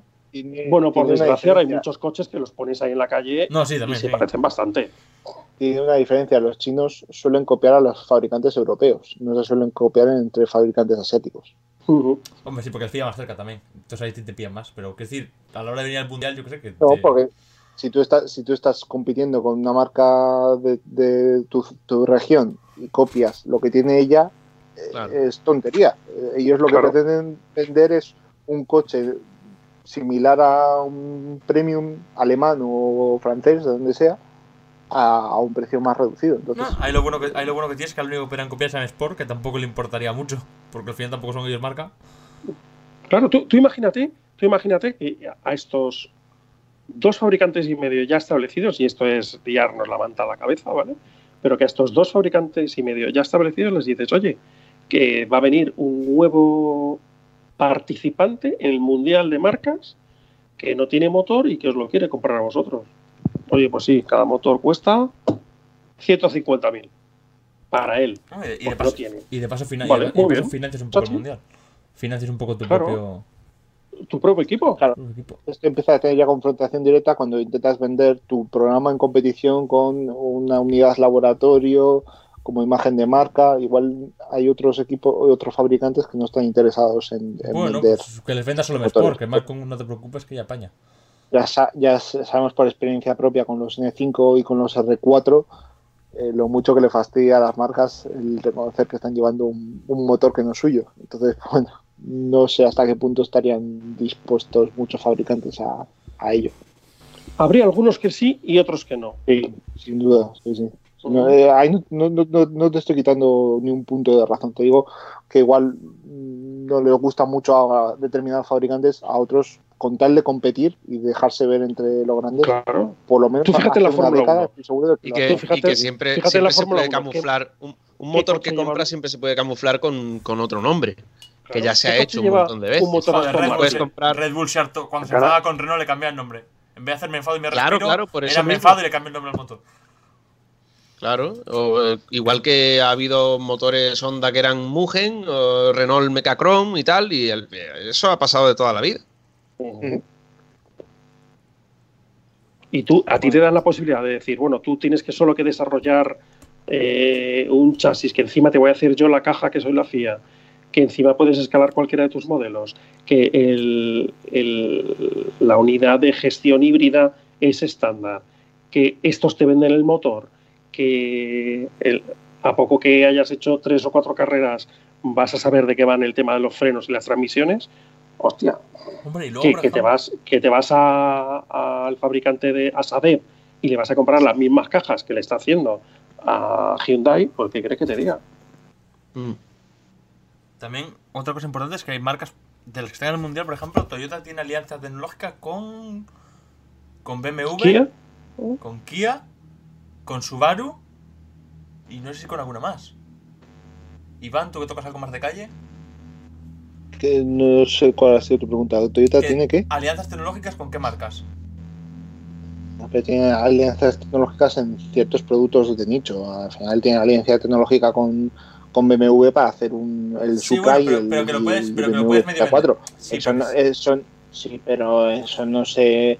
Joder, al final no es lo mismo una joint venture para ciertas cosas que hablar de otras cosas. Al Ya, final, pero qué decir, cada acuerdo, cada acuerdo es para cada cosa. No se puede decir que Claro. Toyota y BMW tengan un acuerdo para todo, porque No, no, pero puede cosa. medio vender que No, si porque BMW aparece Si nos metemos en ese, en ese fregado, al final Mercedes y Renault también tienen un acuerdo y fíjate tú dónde saldría eso en competición, ¿sabes? Pues te voy a decir una cosa, Mercedes tiene un clase A que tiene pinta de World Rally Car, macho.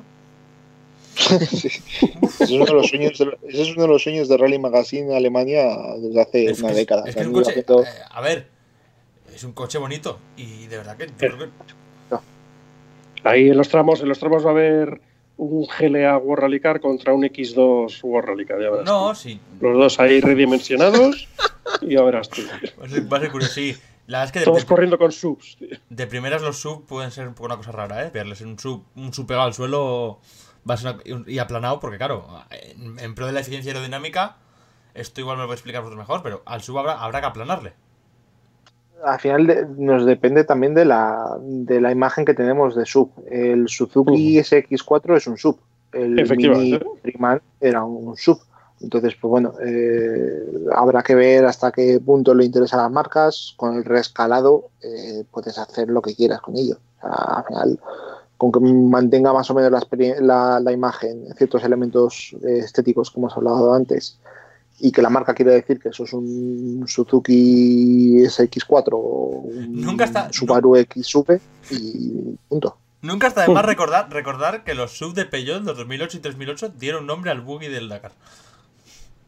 Eh. Sí. Eh, y, Claro. y no, y no tenía, y no tenía nada. No, pero ahí sí que, ahí sí que Sí, sí. ¿eh? Lo que era. Sí, sí, lo Y, escalaron. y en el palmarés, y en el palmarés sale que ha ganado un 3008. Claro. ¿Cómo que no tenía nada de las ópticas?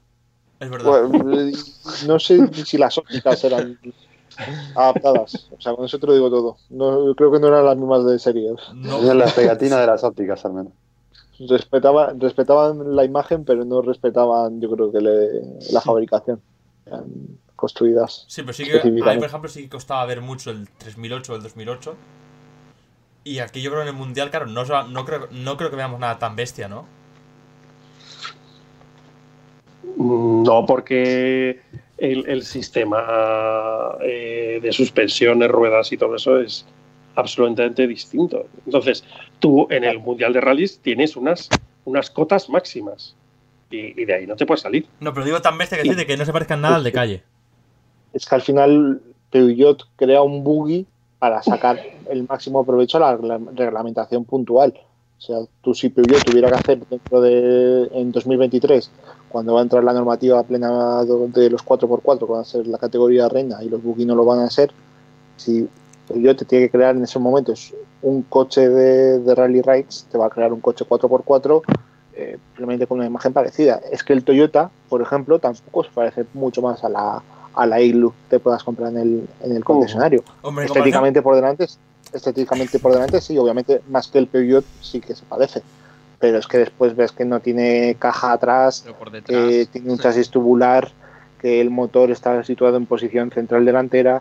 Esa Hilux es un frontal y poco más. Con, Claro, con Sí, los lleva pero por lo, menos, por lo menos se parece más, ¿no? No sé.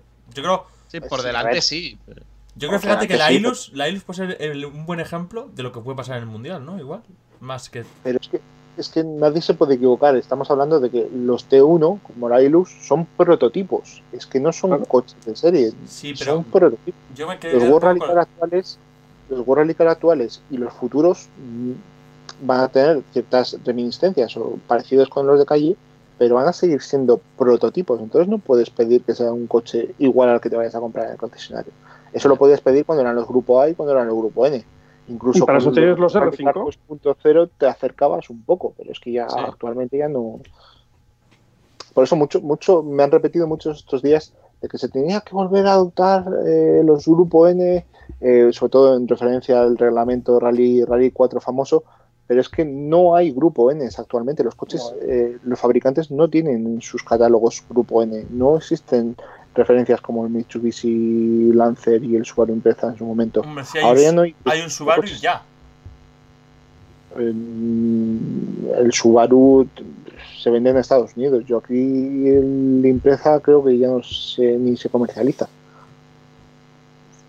Tendría Bueno. que mirarlo. pero- Es que claro, es que el La, grupo... la- la gama, el, el tope de gama este, el WRX creo que se llamaba, creo, eh, creo que ya dejaron de hacerlo, ¿no? Por eso. O sea, que Se Sí, sí, dejaron de ese, ese hacerlo, lo han dejado de hacer. Sí, vamos, que no, que, que hacer un, que ni- lo- ya hacer un grupo N complicado. Lo, lo único que puedes hacer es que hagas un grupo N de, con motores pequeños y tracción delantera y metas pues todos los fiestas ST y todo eso. Pero pues, sería una categoría muy básica. Bueno, pero es vamos a ver, señores, es que el, grupo categoría. N, que el grupo N como tal existe. Sí, no, claro, existir existe. Eh, claro, como, como base reglamentaria, el grupo N existe. Bueno, eh, pero claro, es que nadie tiene un coche eh, con las características de poderte hacer un grupo N competitivo de Mundial de Rallys con esa reglamentación, nada más. te, Ya está, o te plantas, te plantas en una categoría muy heterogénea. Los pocos coches que se puedan acercar más o menos, Focus RS, que se ha dejado de comercializar hasta que llega la, llega la nueva generación, y ahora el único que hay es el Toyota Yaris GR este famoso, o el Toyota. GR Yaris. Y estamos hablando de un coche que se te va a los 30.000 euros de serie. Entonces, Sí, eso lo hablamos en su día en el programa cuando te, le da- cuando te le dieron a probar a ti. Que muy bonito, pero que era Pues- caro de cojones. Pero ese era el, el- el GRMN, que es tracción delantera. Ahora Yaris, el que iba a presentar en el Rally de Australia, que no pudo presentar por el tema de incendios, lo presentaron a principios de año, ya es tracción total. Eh, es un coche ya distinto. Eh, pero claro, eh, a mí ese Yaris no, se me, no es para mí una idea de grupo N. No sé. No. Bueno, eh, si damos cerrado por cerrado ya lo que es el apartado de de la categoría reina y como vemos, como además es que poco a poco lo habéis ido introduciendo vosotros, no me, no me- eh, las novedades en otras categorías, un poco. De junto a estos Rally 1 tenemos el resto de la pirámide, es decir, Rally 2, que son los R5, Rally 3, que son los R4. Ojo, Rally 2 Kit también. No se Rally te 2 olviden Kit, los- claro. Kit. Los Rally 3, de los que ¿qué sabemos de los Rally 3? ¿Se ha publicado algo? Pues mira, sí, Sí, los Rally 3 claro. lo que querían era que, que fuera un Rally 4 Con tracción total. 4x4. Exacto. Eh, yo cuando estuve en la presentación del Rally 4 en el Rally de Madrid, del, del 208, lo estuve hablando con algún ingeniero de, de Peugeot y ellos me, me comentaban directamente que, eh, para ellos no era algo viable. Dice, no es algo viable porque nosotros tenemos un Rally 4, eh, tracción delantera. Si queremos hacer el mismo coche con tracción 4x4, la gente no se va a comprar el Rally 3, se va a seguir comprando el Rally 4, porque en cualquier tipo de superficie, incluso en tierra, va a ser más rápido. Porque como me digan que le tengo que meter toda la transmisión trasera con todo lo que eso le va a cargar de peso, pero que lo tengo que aligerar de otras partes, dice, me va a salir súper caro. Dice, con lo cual, no me voy a poner a aligerar mi Rally 4 para hacer un Rally 3 que tenga las mismas prestaciones. Eh, yo creo que es una categoría que tienen ahora mismo con pinzas. Yo, particularmente, denominaría Rally 3 a los Rally 2 Kit, pero bueno, es una forma de verlo. No, R- no de ver lo que quieren hacer. Nacho, ¿eh? la R3 fue la categoría más floja del anterior reglamento. Y otra vez el 3, pues el que, la de en medio, la que está entre los R2 y R5, para que nos entendamos, vuelve a ser la otra vez la que vuelve a patinar. Sí, eh, la, la, la 3 de antes, eh, el concepto era distinto, porque seguían siendo muchos de ellos, eh, bueno, eran dos ruedas motrices. Ahora ya se quiere que este sea el primer paso de acceso a un cuatro ruedas motrices. Y tiene la sensación de que siguen patinando. Le han puesto, tiene dos ruedas motrices más, pero el coche sigue patinando. ¿eh? Sí, vamos a ver, porque igual luego te, te viene M Sport y te saca un, R, un, R3, un Rally 3 que es espectacular. Pero bueno, eh, por- yo por lo que me contaban los ingenieros y, y en eso les, yo creo que hay que darles la razón porque ya lo han estado probando, no les compensaba para nada hacer de sus Rally 4 un, un Rally 3.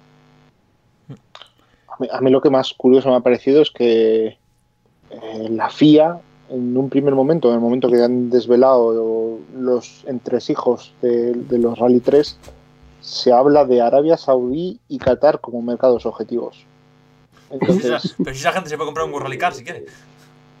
ya te evidencia eh, las pocas esperanzas posiblemente que tengan de que eh, fructifique este tipo de, de, de categoría aquí en Europa. A ver, Porque hay otras alternativas, porque estamos hablando de que son coches de, de 1.180 kilos con 210 caballos de potencia que se van hasta los 100.000 euros como máximo quieren poner de límite y que hay ciertas cosas que sí que son que son interesantes como el tema de que comparta muchos elementos con, con, la, con los vehículos que encontramos en, en los concesionarios como puede ser eh, yo sé, el parachoques etcétera etcétera eh, las defensas, carrocería va a ser estándar, no va a tener eh, ensanches ni demás. Eh, se va a utilizar eh, muchas partes estándar, como puede ser amortiguadores, pinzas de freno, suspensiones. Se va a Para reducir el precio lo máximo posible, sí, los- sí, pero eso no va a ser estándar, eso va a ser comprado De serie. directamente de, de serie, o sea, te, te va a dar igual. Cuando se refieren a estándar, es que seguramente todos monten al final el mismo el mismo suministrador de, suspensiones, de frenos, etcétera. Entonces, pues bueno. Eh, no sé hasta qué punto va a tener eh, mucho sentido. Sobre todo porque hemos visto cómo ha, cómo ha, fracasado, por así decirlo, el concepto de R4 Rally 2 Kit. Sigue siendo un coche caro, obviamente, pero claro, es que tienes que rellenar ese hueco que no hay con los grupos N que existían anteriormente y que ahora ya no, ya no están. No sé. El tema La verdad es que- a un mercado inicial me- de tracción integral te, te depara esos dos caminos. O terminar en algo que resulta excesivamente caro, poco atractivo, eh, para lo que es homologación de fabricantes no te van a salir del R5 y para lo que son estos conceptos híbridos cualquier cosa de alta tecnología que venga con cierta homologación de la FIA más homologaciones de federaciones regionales o, nacionales como el, como el R4 se sigue suponiendo costos altos.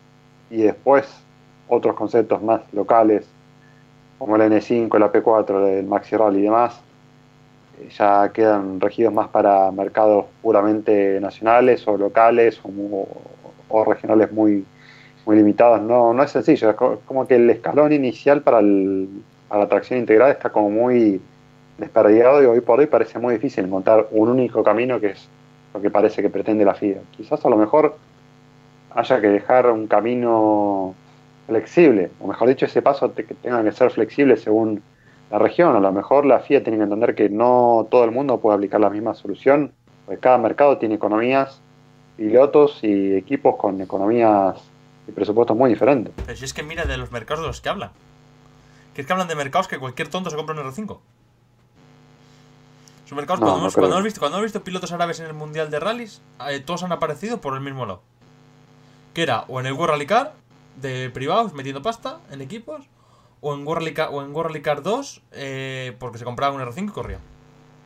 Porque les apetecía correr. Y ya está, porque eran gente de dinero. Pero aquí ya se empieza a pensar en crear una especie de, de cantera de, de pilotos. ¿eh? No, no es el que te venga un gentleman driver o un, un jeque a que quiere conducir un coche. Que al final hemos visto que son los son menos los casos de los que de los que creemos. Al final al mundial eh, han accedido Nasser, Kasimi, Al Raji que tiene pasta también eh, como los, los dos mencionados anteriormente Al pero no ha habido sí pero bueno Kuwari no ha corrido con un World Car. ¿no?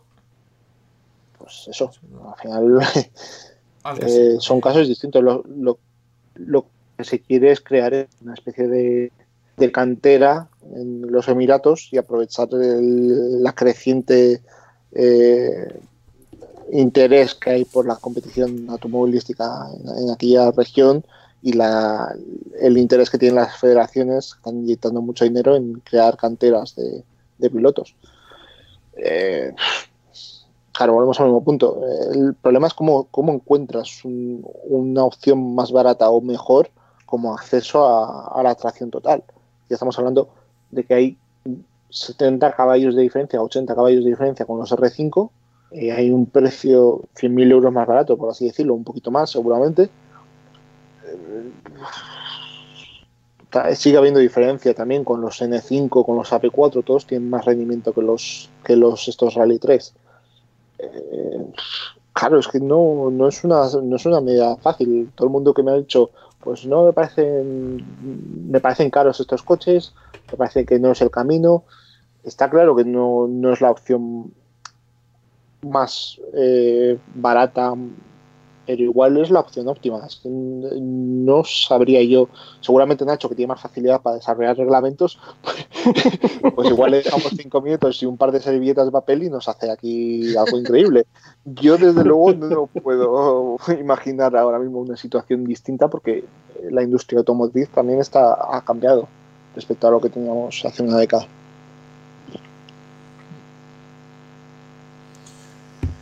Pues si no me queréis comentar nada, vamos a pasar un poco, vamos a bajar otro escalón. Que son a los Rally 4, los, los antiguamente llamados R2. Aquí se me. Tengo un problema. Los campeonatos junior eh, han vuelto a subir los precios de los R2. Con esto de los Rally 4.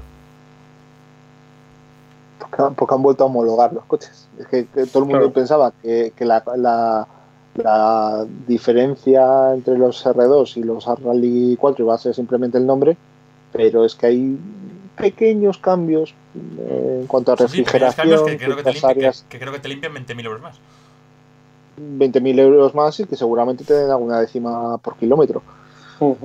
Eh, pues eso, eh, cuando haces que los fabricantes tengan que homologar de nuevo el coche, pues tienes una excusa perfecta para que te vuelvan a encarecer el, el producto. Ya, pero ahora, o sea, teniendo en cuenta que va a haber crisis tras el coronavirus, que va a haber que las empresas van a patrocinar Sí, pero menos.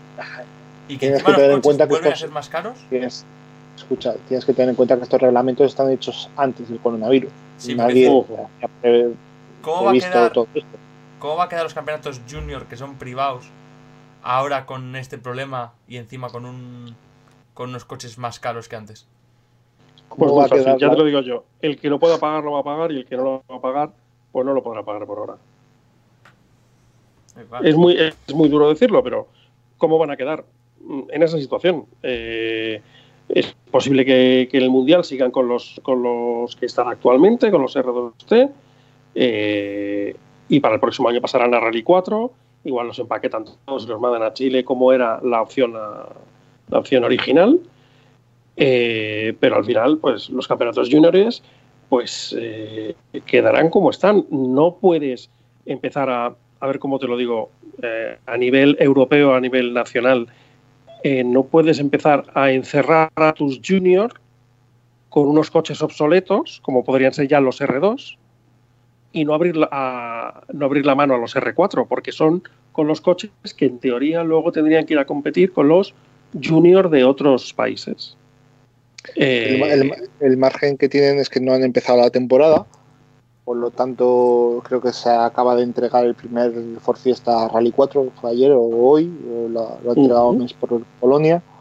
Eh, los Peugeot 208 se van a priorizar la entrega a los pilotos de las copas eh, monomarcas. Eh, si quieres todavía este año hacer que los, que los campeonatos junior y todo pues haya cierta continuidad, puedes mantener igual los R2, pero claro, es lo que dice Nacho, tampoco te puedes, puedes mantener esto en el, en el tiempo. fíjate, fíjate también- que también en que algunos en casos... cuenta- También tenemos que tener en cuenta que tanto eh, que M Sport tiene a disposición de los clientes que lo quieran un kit para evolucionar el, el R2 al, al Rally 4. Claro, Fíjate, dinero, fíjate que en, en algunos campeonatos junior, como el europeo, han abierto el abanico y han dicho, ojo, que con un Rally 5 también puedes participar. ¿Mm? Es decir, ya te están abriendo ahí a una clase B, que es con un Rally 5, que es un poquitito menos de los Rallys 2 mm, de antes, pero bastante mejor coche de competición que cualquier R1 que hubiese antes. Es decir, al final, pues bueno, eh, eh, se va subiendo y también te están abriendo las, las puertas. Es decir, oye, ¿quieres aprender un año tu campeonato junior? Háztelo en un, en un Rally 5. Ahora mismo solo tienes el Renault, ya llegarán más. O no, eh, tienes el Renault y tendrás, supongo que dentro de poco, un Ford. ¿vale? Sí, el- Y luego, oye, después de aprenderlo, R1 el segundo año te haces el Junior con el R, con el Rally 4. Supongo que, que, que M Sport hará hará lo mismo con el. Si, si sacaron el R1 hace unos meses, pues también tendrán un kit para convertirlo en Rally 5, seguramente. Sí. Tú ten en cuenta incluso, Alejandro, que es que para 2021 podría haber lo que hacía tiempo que no había con los rally, con los R2. Cuatro marcas con R, con Rallys 4. Peugeot, Ford, Renault y se habla de Opel también. Sí, sí, ahora hace falta un piloto que lo pague. Lo sabrá, ya verás cómo lo sabrá. Sí, de una manera o de otra. Lo que puede pasar es que baje, que baje bastante las inscripciones, ¿eh? También, también. Porque cada vez, cada vez. Y que luego seguimos otra vez con lo mismo. Cada vez se hace más cara la formación de los pilotos. Es que la formación de los pilotos, yo soy de la opinión de que la formación de los pilotos, incluso de los de rally, empieza en el karting. En el karting es igual de cara para todos. Sí, sí, pero que. que es decir, eh, de tu. O sea. De antes, o sea, en la época Grupo A, era o sea, infinitamente más barata que ahora. Y es que cada vez que cambian el reglamento es más cara. Pero Bueno, volvemos al mismo punto. reglamento- vol- vol- volvemos al mismo punto. Espera. Eh, Esta es la misma discusión que tuve yo por Twitter cuando salieron los reglamentos. Dime una opción más barata Claro. actualmente con el estado de la industria motriz y con los planes de marketing que tienen las marcas, que no tienen ninguna de ellas un coche de tracción total, de corte deportivo, de dos puertas, etcétera, etcétera, en sus, en sus catálogos. ¿Qué ¿Más, opción? más- más barata que la Rally, ¿Más barata que la Rally 4? que la Rally, que la Rally 3 o que la Rally Pues 4? es que- La Rally 4 al final es el, pa- el paso lógico después. Es que Ya, pues es que el Rally. es Pues, todo, todo va Iván, escalado. Es que, Iván, es que el Rally 4 es más caro que los R2. O sea, sí, si hombre, pero porque, más- también, de segura- porque también tienen un mantenimiento menor. Es que, claro, el precio de compra es mayor, Uh. pero también es un mantenimiento menor. Es que aquí volvemos a, a lo que ha estado diciendo Nacho anteriormente. Que hay que tener en cuenta otras cosas, ¿eh? No solo el precio que te marca ahí, sino Claro. otras, otras cosas, ¿eh? Pregúntale a Opel, hacer- a Opel y a todos estos cómo morían sus programas con los, con los Adam R2, porque eran muy caros de mantener. Pero es que aún así los vas a poder amortizarlo, pero hemos bajado, o sea, en World Rally Car, el, coche mayor le han bajado de precio, supuestamente, ¿no? Va a bajar de precio respecto a estos. Y en cambio estas suben, tío. A mí me... Cuando está un poco viniendo para hacer, la, para hacer el guion del programa, es lo que más así me ha preocupado, ¿eh? Porque los campeonatos junior tampoco es que muchas veces sobren pilotos. Sí que al inicio se apuntan mucho, luego al final ya sabemos que van bajando. Pues. Volvemos, Puede- volvemos al Pero vamos, vamos a ver, vamos ¿eh? a ver. Hay que, hay, que, hay que ver también cómo está montado el, el, el, el Motorsport actualmente. De todos los pilotos que van a competir con los Rally 4, ¿cuántos de ellos van a comprar el coche? Todos Ah, bueno, ellos se van a ir a productos a productos alquilados que luego se van a revender.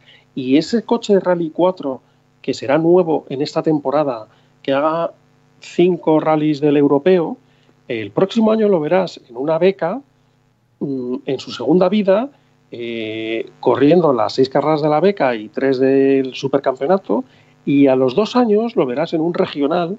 Entonces estamos hablando de un coche que efectivamente ha tenido un precio primer, de, de primeras alto, que normalmente no lo compra el piloto, sino los compran equipos y ellos lo ponen eh, en alquiler con todos los servicios, que puede ser más o menos caro y que va a tener muchas vidas.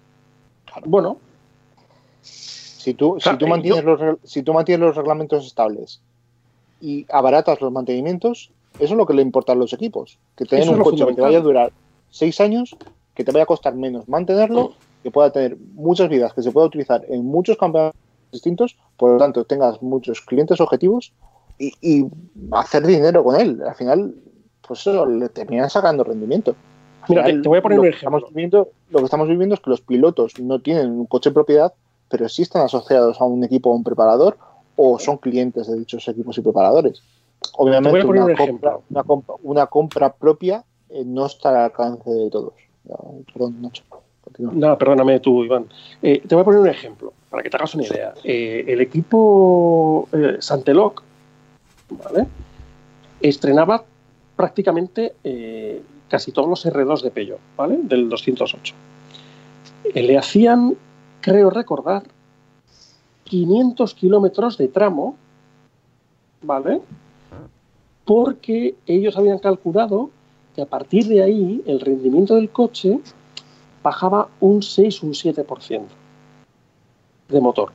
Ese 6 o 7% que bajaba se mantenía estable por los siguientes, creo que eran 1000 kilómetros o 1500. Es decir, ese coche tenía un, un recorrido todavía con una merma muy pequeña, pero un recorrido importante. ¿vale? Ese coche, después de haberlo utilizado en esos 500 kilómetros kilometrados aproximadamente, tres carreras de un nacional, lo vendían. Y lo vendían por un precio de un 25 o 30% inferior de lo que era el precio de un coche nuevo. Esos coches se los estaban rifando los equipos. Con los R5 te pasa exactamente lo mismo.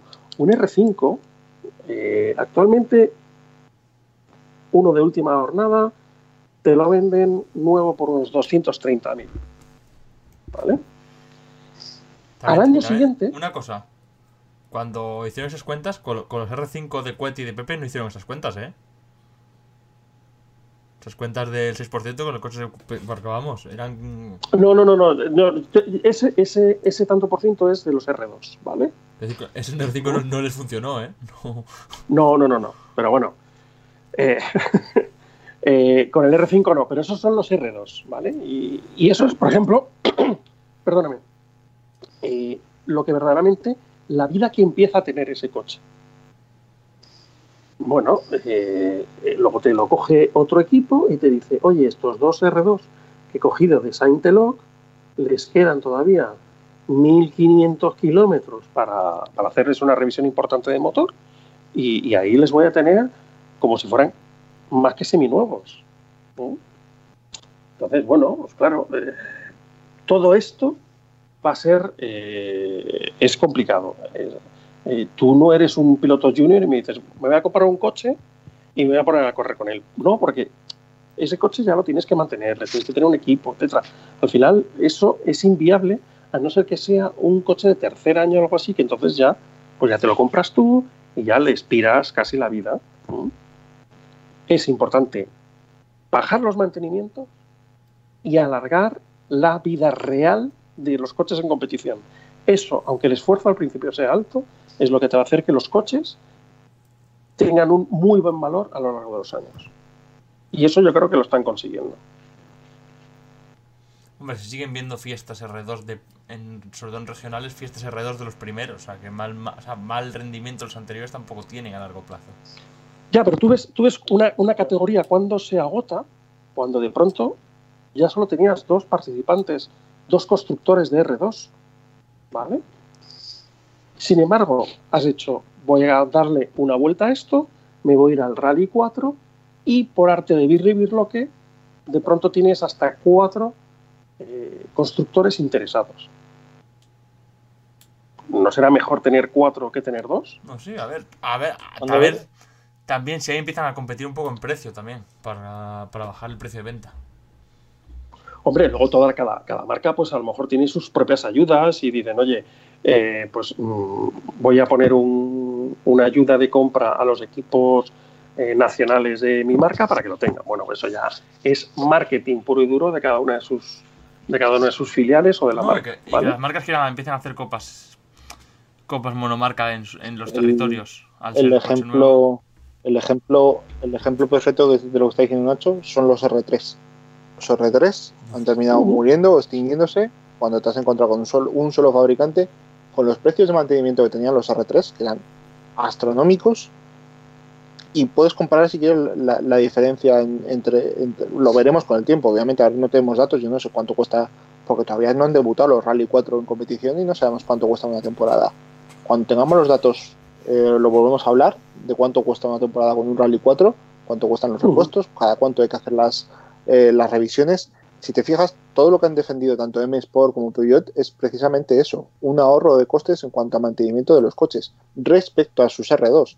Que bueno, en el caso del Peugeot R2, el atmosférico sí que tiene más años, pero entre el Ford Fiesta R2 Turbo de 2019 y el Rally 4 de 2020, pues tampoco hay tanta, tan- tanta diferencia, por así decirlo. Pero aún así, M Sport ha metido ciertos elementos a, través del aprendizaje que ha acumulado durante los últimos 12 meses o durante la primera temporada de competición del R2 y ha conseguido, según ellos, claro, esto hay que dejarlo claro, según ellos ha conseguido un producto que necesita menos mantenimiento en determinadas piezas que aumentaban sus costes. Entonces, sí, estamos viendo que los coches son más caros, pero hay que tener en cuenta otros factores. Eh, otros factores que ha eh, resumido perfectamente Nacho, que tienen más vidas, que estos coches difícilmente un piloto que esté dando sus primeros pasos eh, lo utilizan más de una o dos temporadas, por lo tanto eh, pasan a, otro competidor, que muchas veces los pilotos no lo compran, sino que lo alquilan, y que, bueno, yo, yo creo que los equipos también tienen en cuenta que pueden sacar cierto, ciertos márgenes de beneficio, pero que, bueno, también el, el deporte de carreras clientes, si hay tantas unidades vendidas, es porque está saliendo rentable para todos, o sea, también para los equipos, también para los pilotos.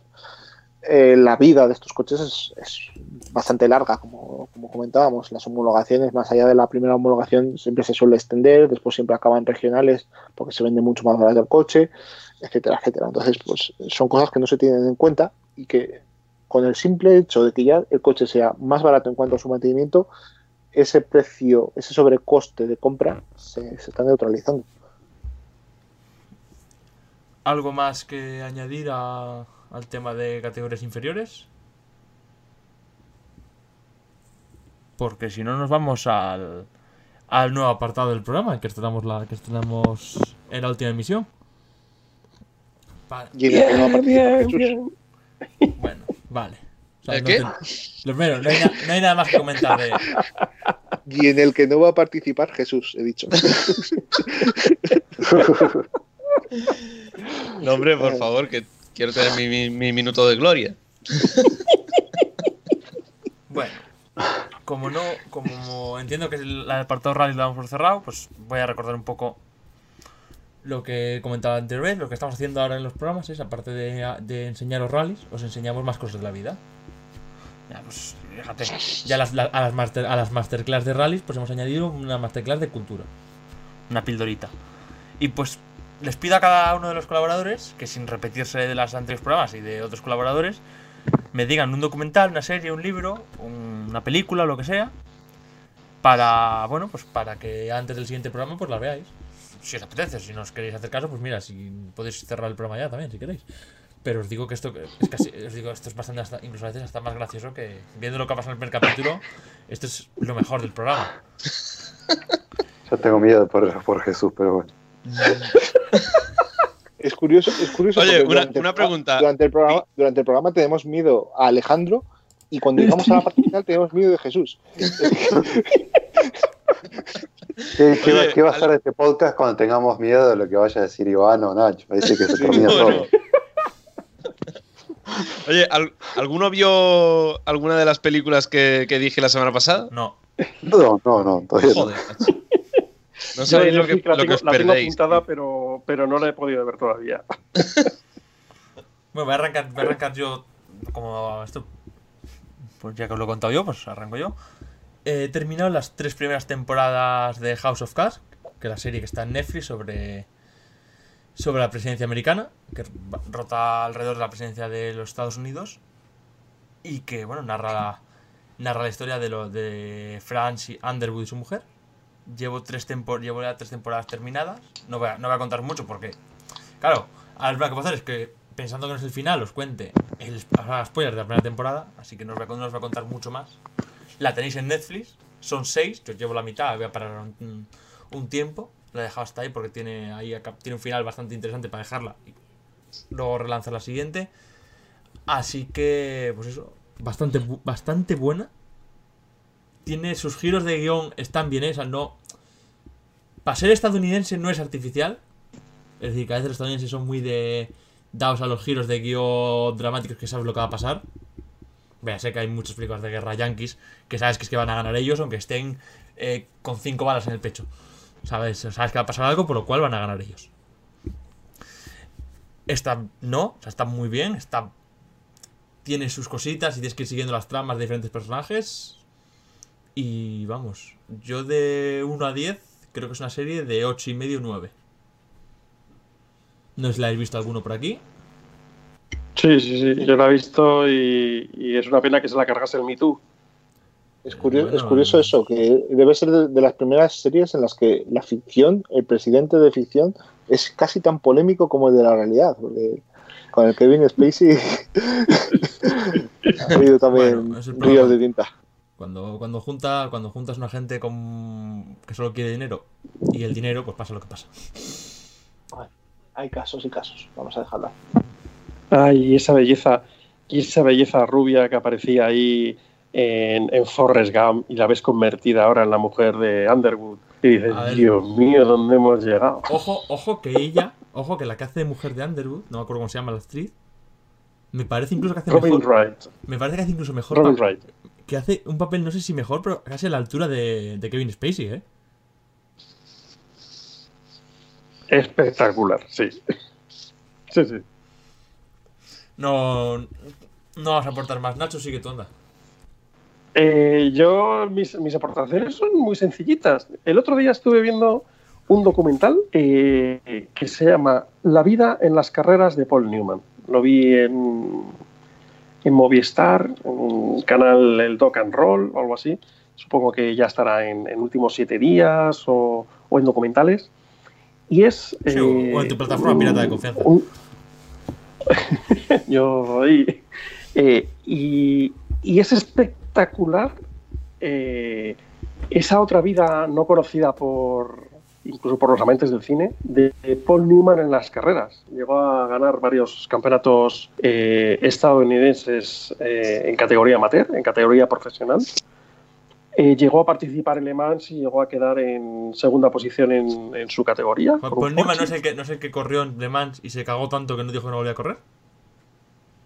Ah, seguro que no, porque todo esto empezó por una película que hizo en Le Mans con, con- ¿cómo se llama? Con Robert Wagner. ¿no?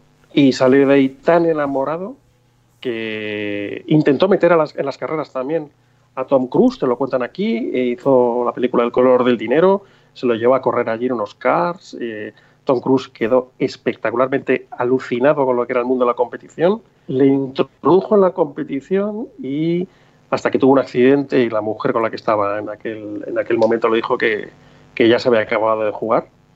Luego siguió, eh, es un tío espe- que muchas veces él decía que actuaba para pagarse las carreras, ¿no? Que era feliz en el mundo de las carreras, te explica cómo era feliz por el paddock y todo, que llegó a ser eh, uno de los equipos más importantes a nivel de Estados Unidos en la IndyCar, el, el Newman Haas, eh, semilla de lo que es ahora el Haas de Fórmula 1. Todo esto viene por Paul Newman. Joder, lo que sería. Y- Espera un momento. Lo que sería juntar a Gunther Stein y a Paul Newman para la serie de Netflix, ¿eh? Sí. Y que eh, participó en su última carrera con 83 tacos, tío. Eh, eh, un personaje que si ya os gustaba en el cine, eh, si podéis ver este, este documental, vais a ser absolutos ídolos, o sea, va a ser vuestro absoluto ídolo, de verdad. La vida en las carreras de Paul Newman. Iván, ¿cómo estamos? Cuéntame. Con el micrófono silenciado otra vez. Eh, no, esta, esta el, vez, el- te voy a decir una cosa. Esta vez lo he hecho completamente apuesto. el documental de, de Paul Newman ya tiene unos añitos y es muy recomendable. Eh, también hay uno por ahí de Steve McQueen, de Man and Le Mans, que también es muy, muy Sí. chulo. Y después hay uno de, de Harley, no me acuerdo el nombre ahora mismo, es un piloto que siempre está ligado a, a Porsche, que reconoció en su momento que era homosexual.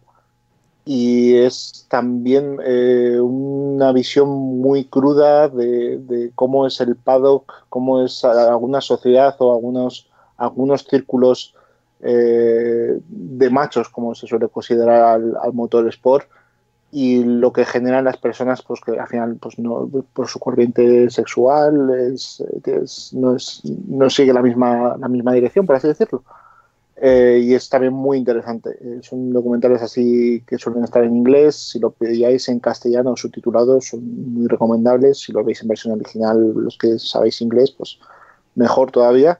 Pero son, son están muy chulos. Y es curioso esa figura de, de los actores que al final terminan apasionándose por por las carreras, el caso de Steve McQueen, el caso de Patrick Dempsey, eh, Uh. tenemos unos cuantos de, ah, de mira, este- de el, este- que, el que corrió en Le Mans y se, y se cagó bastante fue Densey. Sí. Fue Densey, Densey. Que es el que tiene el, equi- el equipo por Chevrolet, ¿ves? Ya. Bueno, Después- sí se cagó, pero llegó a ganar su categoría, ¿eh? claro, sí, pero que llegó sí, no, no, a no. correr. Bueno, ahora, después- perdona, ahora es el que tiene el equipo oficial de. Porsche en GT. AM, ¿no? Am, sí. a, los que, GT AM. a los que han Uh. descalificado. Yo te puedo decir, yo te puedo decir que el año que fui a Le Mans eh, era la primera pa- participación de Patrick Dempsey allí. Eh, fui con mi mujer a Le Mans y, y uno de los momentos tremendos y que recuerda fue cuando se hizo, nos hicimos la foto con Patrick Dempsey allí en, en Le Mans. Un tío, un tío encantador. ¿eh?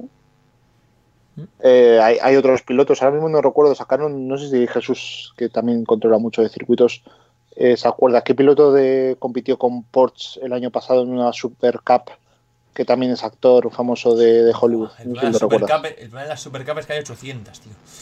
Ah, joder, es verdad, me, me suena un montón. Es que sacaron no una me- especie de serie, serie documental en YouTube Sí, hablando sí, de cómo es irlandés, creo, es mu- muy famoso, pero ahora mismo no, no caigo en el nombre. Bueno, mi recomendación, mi recomendación, lo- lo eh, mi recomendación es Burning. Eh, es una saga de dos películas noruega eh, sobre cómo viven los noruegos el mundo de, de los coches, de cómo les gustan los muscle cars, de una especie de carrera ilegal eh, que lleva de un punto a otro de, de Noruega hasta el punto más al norte y el peculiar sentido del humor que tienen los escandinavos siempre y más concretamente los, los noruegos. Estoy pensando en directo, Es- un momentín, que igual lo que hay que hacer también es, debajo, eh, debajo del, de la publicación del podcast, poner las películas para que la gente se acuerde. Bueno, pues ya te mandaré los enlaces. Eh, la- la- las he visto las dos dobladas en castellano, por lo tanto las podréis encontrar. Eh, yo las vi en su momento en, en inglés, creo recordar, creo que están, estaban dobladas. Así que, bueno, son. mm, Que nadie se espere una, una brillante de película, pero, pero se tienen un, un sentido del humor distinto y en, en una época. eh, pues eso, fa- Eh, ¿Plataforma? Pirata de confianza.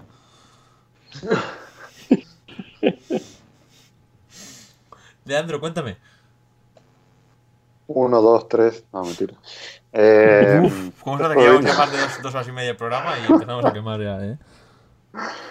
Estuve viendo eh, la mitad de ayer, y, no, la mitad de ayer y la última mitad de ayer, pues una película larga, documental, perdón, que dura dos horas, que se llama Sucio y Desprolijo, la historia de el heavy metal argentino, eh, que empieza más o menos desde principios de la década del 70, fines de los 60, principios de los 70, hasta más o menos 2010, un poco más. Eh, está, está muy buena, se puede ver por YouTube. Eh, lo que tiene bueno es que es realmente muy democrática en el sentido de, de cómo estaba abarcado el tema. O sea, tiene distintos capítulos con distintas temáticas dentro del mismo documental. Eh, participan opiniones de todo tipo, desde músicos, eh, desde fanáticos, personas que llevaban adelante estudios de grabación, ingenieros de sonido, personas que regenteaban lugares de, eh, ya sean, no sé, de boliches, estadios lo que fuera donde las bandas tocaban. Y está bueno porque no solamente tiene un poco la historia de cómo fue evolucionando el género, sino también explica cómo nació en la Argentina, eh, qué, influencias tuvo, cómo es que fue mutando, para bien, para mal, eh, cómo avanzó en la historia también con el contexto argentino, recordemos eh, fines de los años 60 y prácticamente gran parte de la década de los 70 y principios de los 80, en una Argentina gobernada por dictaduras militares, cómo se llevaba la, la, evolución del género musical, el público y los músicos con, con este contexto, eh, el paso a la democracia, cómo fueron evolucionando las bandas eh, de acuerdo a todos estos contextos y cómo eh, una banda fue ramificándose con distintos integrantes que a medida que se separaron fueron generando otras bandas históricas, emblemáticas, algunas para, para el país, otras para la región, eh, y un poco entender también cómo, cómo, es que lo vive la gente, el fanático, eh, de qué contexto proviene el fanático del heavy metal argentino, cómo lo vive, cómo lo siente. La verdad que está, está muy buena.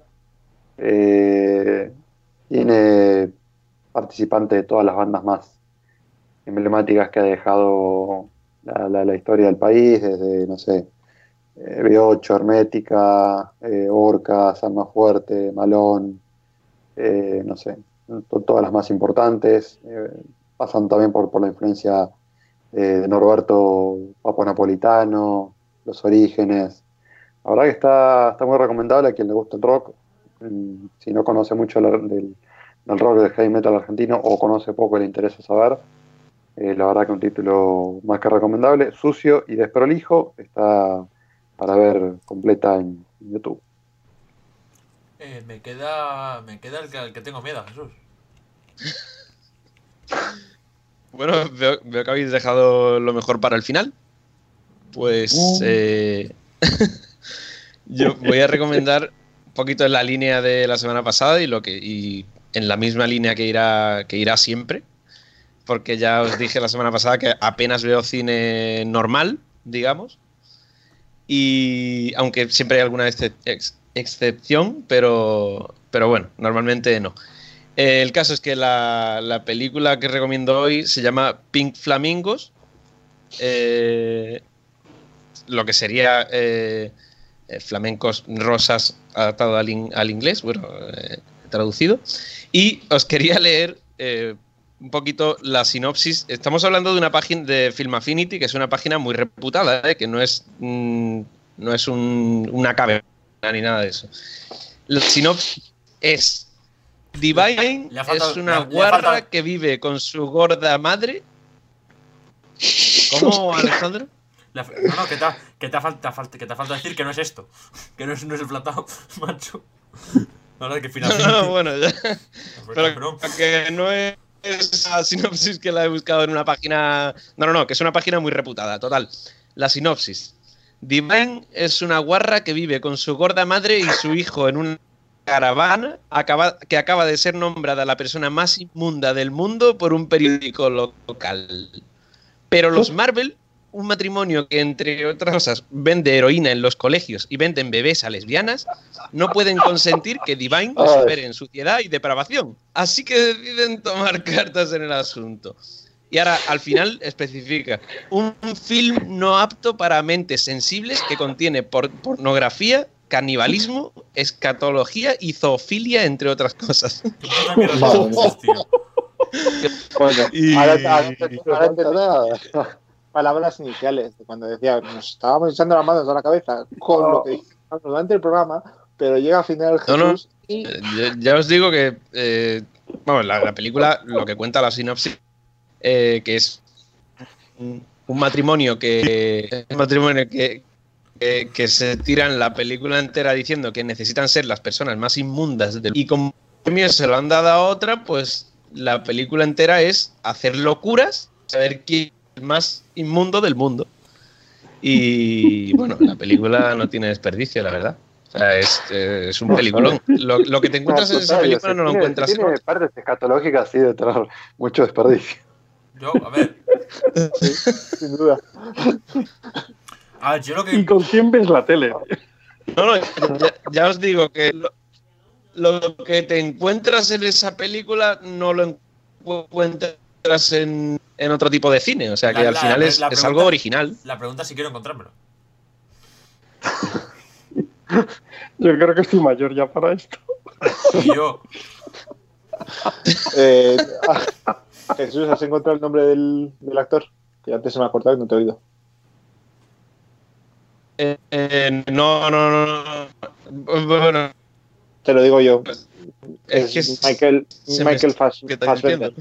Pero Michael no, no lo he Fassbender. encontrado. No, Michael Fassbender, vale. Es- Eso es, claro, coño. que hace de, Es verdad, de sí, sí, sí. en la película, el que hace de Magneto en los X-Men, pues Sí, sí, sí, sí, sí. Sí, ahora, Y ahora otro- me acuerdo, otro- sí. Otro actor. Bueno, que y tengo que decir- es Idris Elba, Sí, sí, sí, sí. piloto también, que, que también se ha convertido a piloto. Te- Tengo que decir que tengo que decir que, que- que Mario ha contactado conmigo esta tarde para que para que diga su recomendación porque no, no ha podido venir a y, y, y- y me ha dicho que para para los oyentes del programa que re- recomienda que vean mu- mucho porno. Yo no he oído nada. Creo que, creo que escuché bien o dijo que veamos Oye, la, oye últimamente, últimamente la censura de Skype funciona mejor que la mía. Magnífico, se ha cortado en el momento justo. Hay que momento oye, Ya, Oye, ¿se, me escucha o no? Sí, sí, sí, tú sigue ahí, sigue ahí. Tú tranquilo.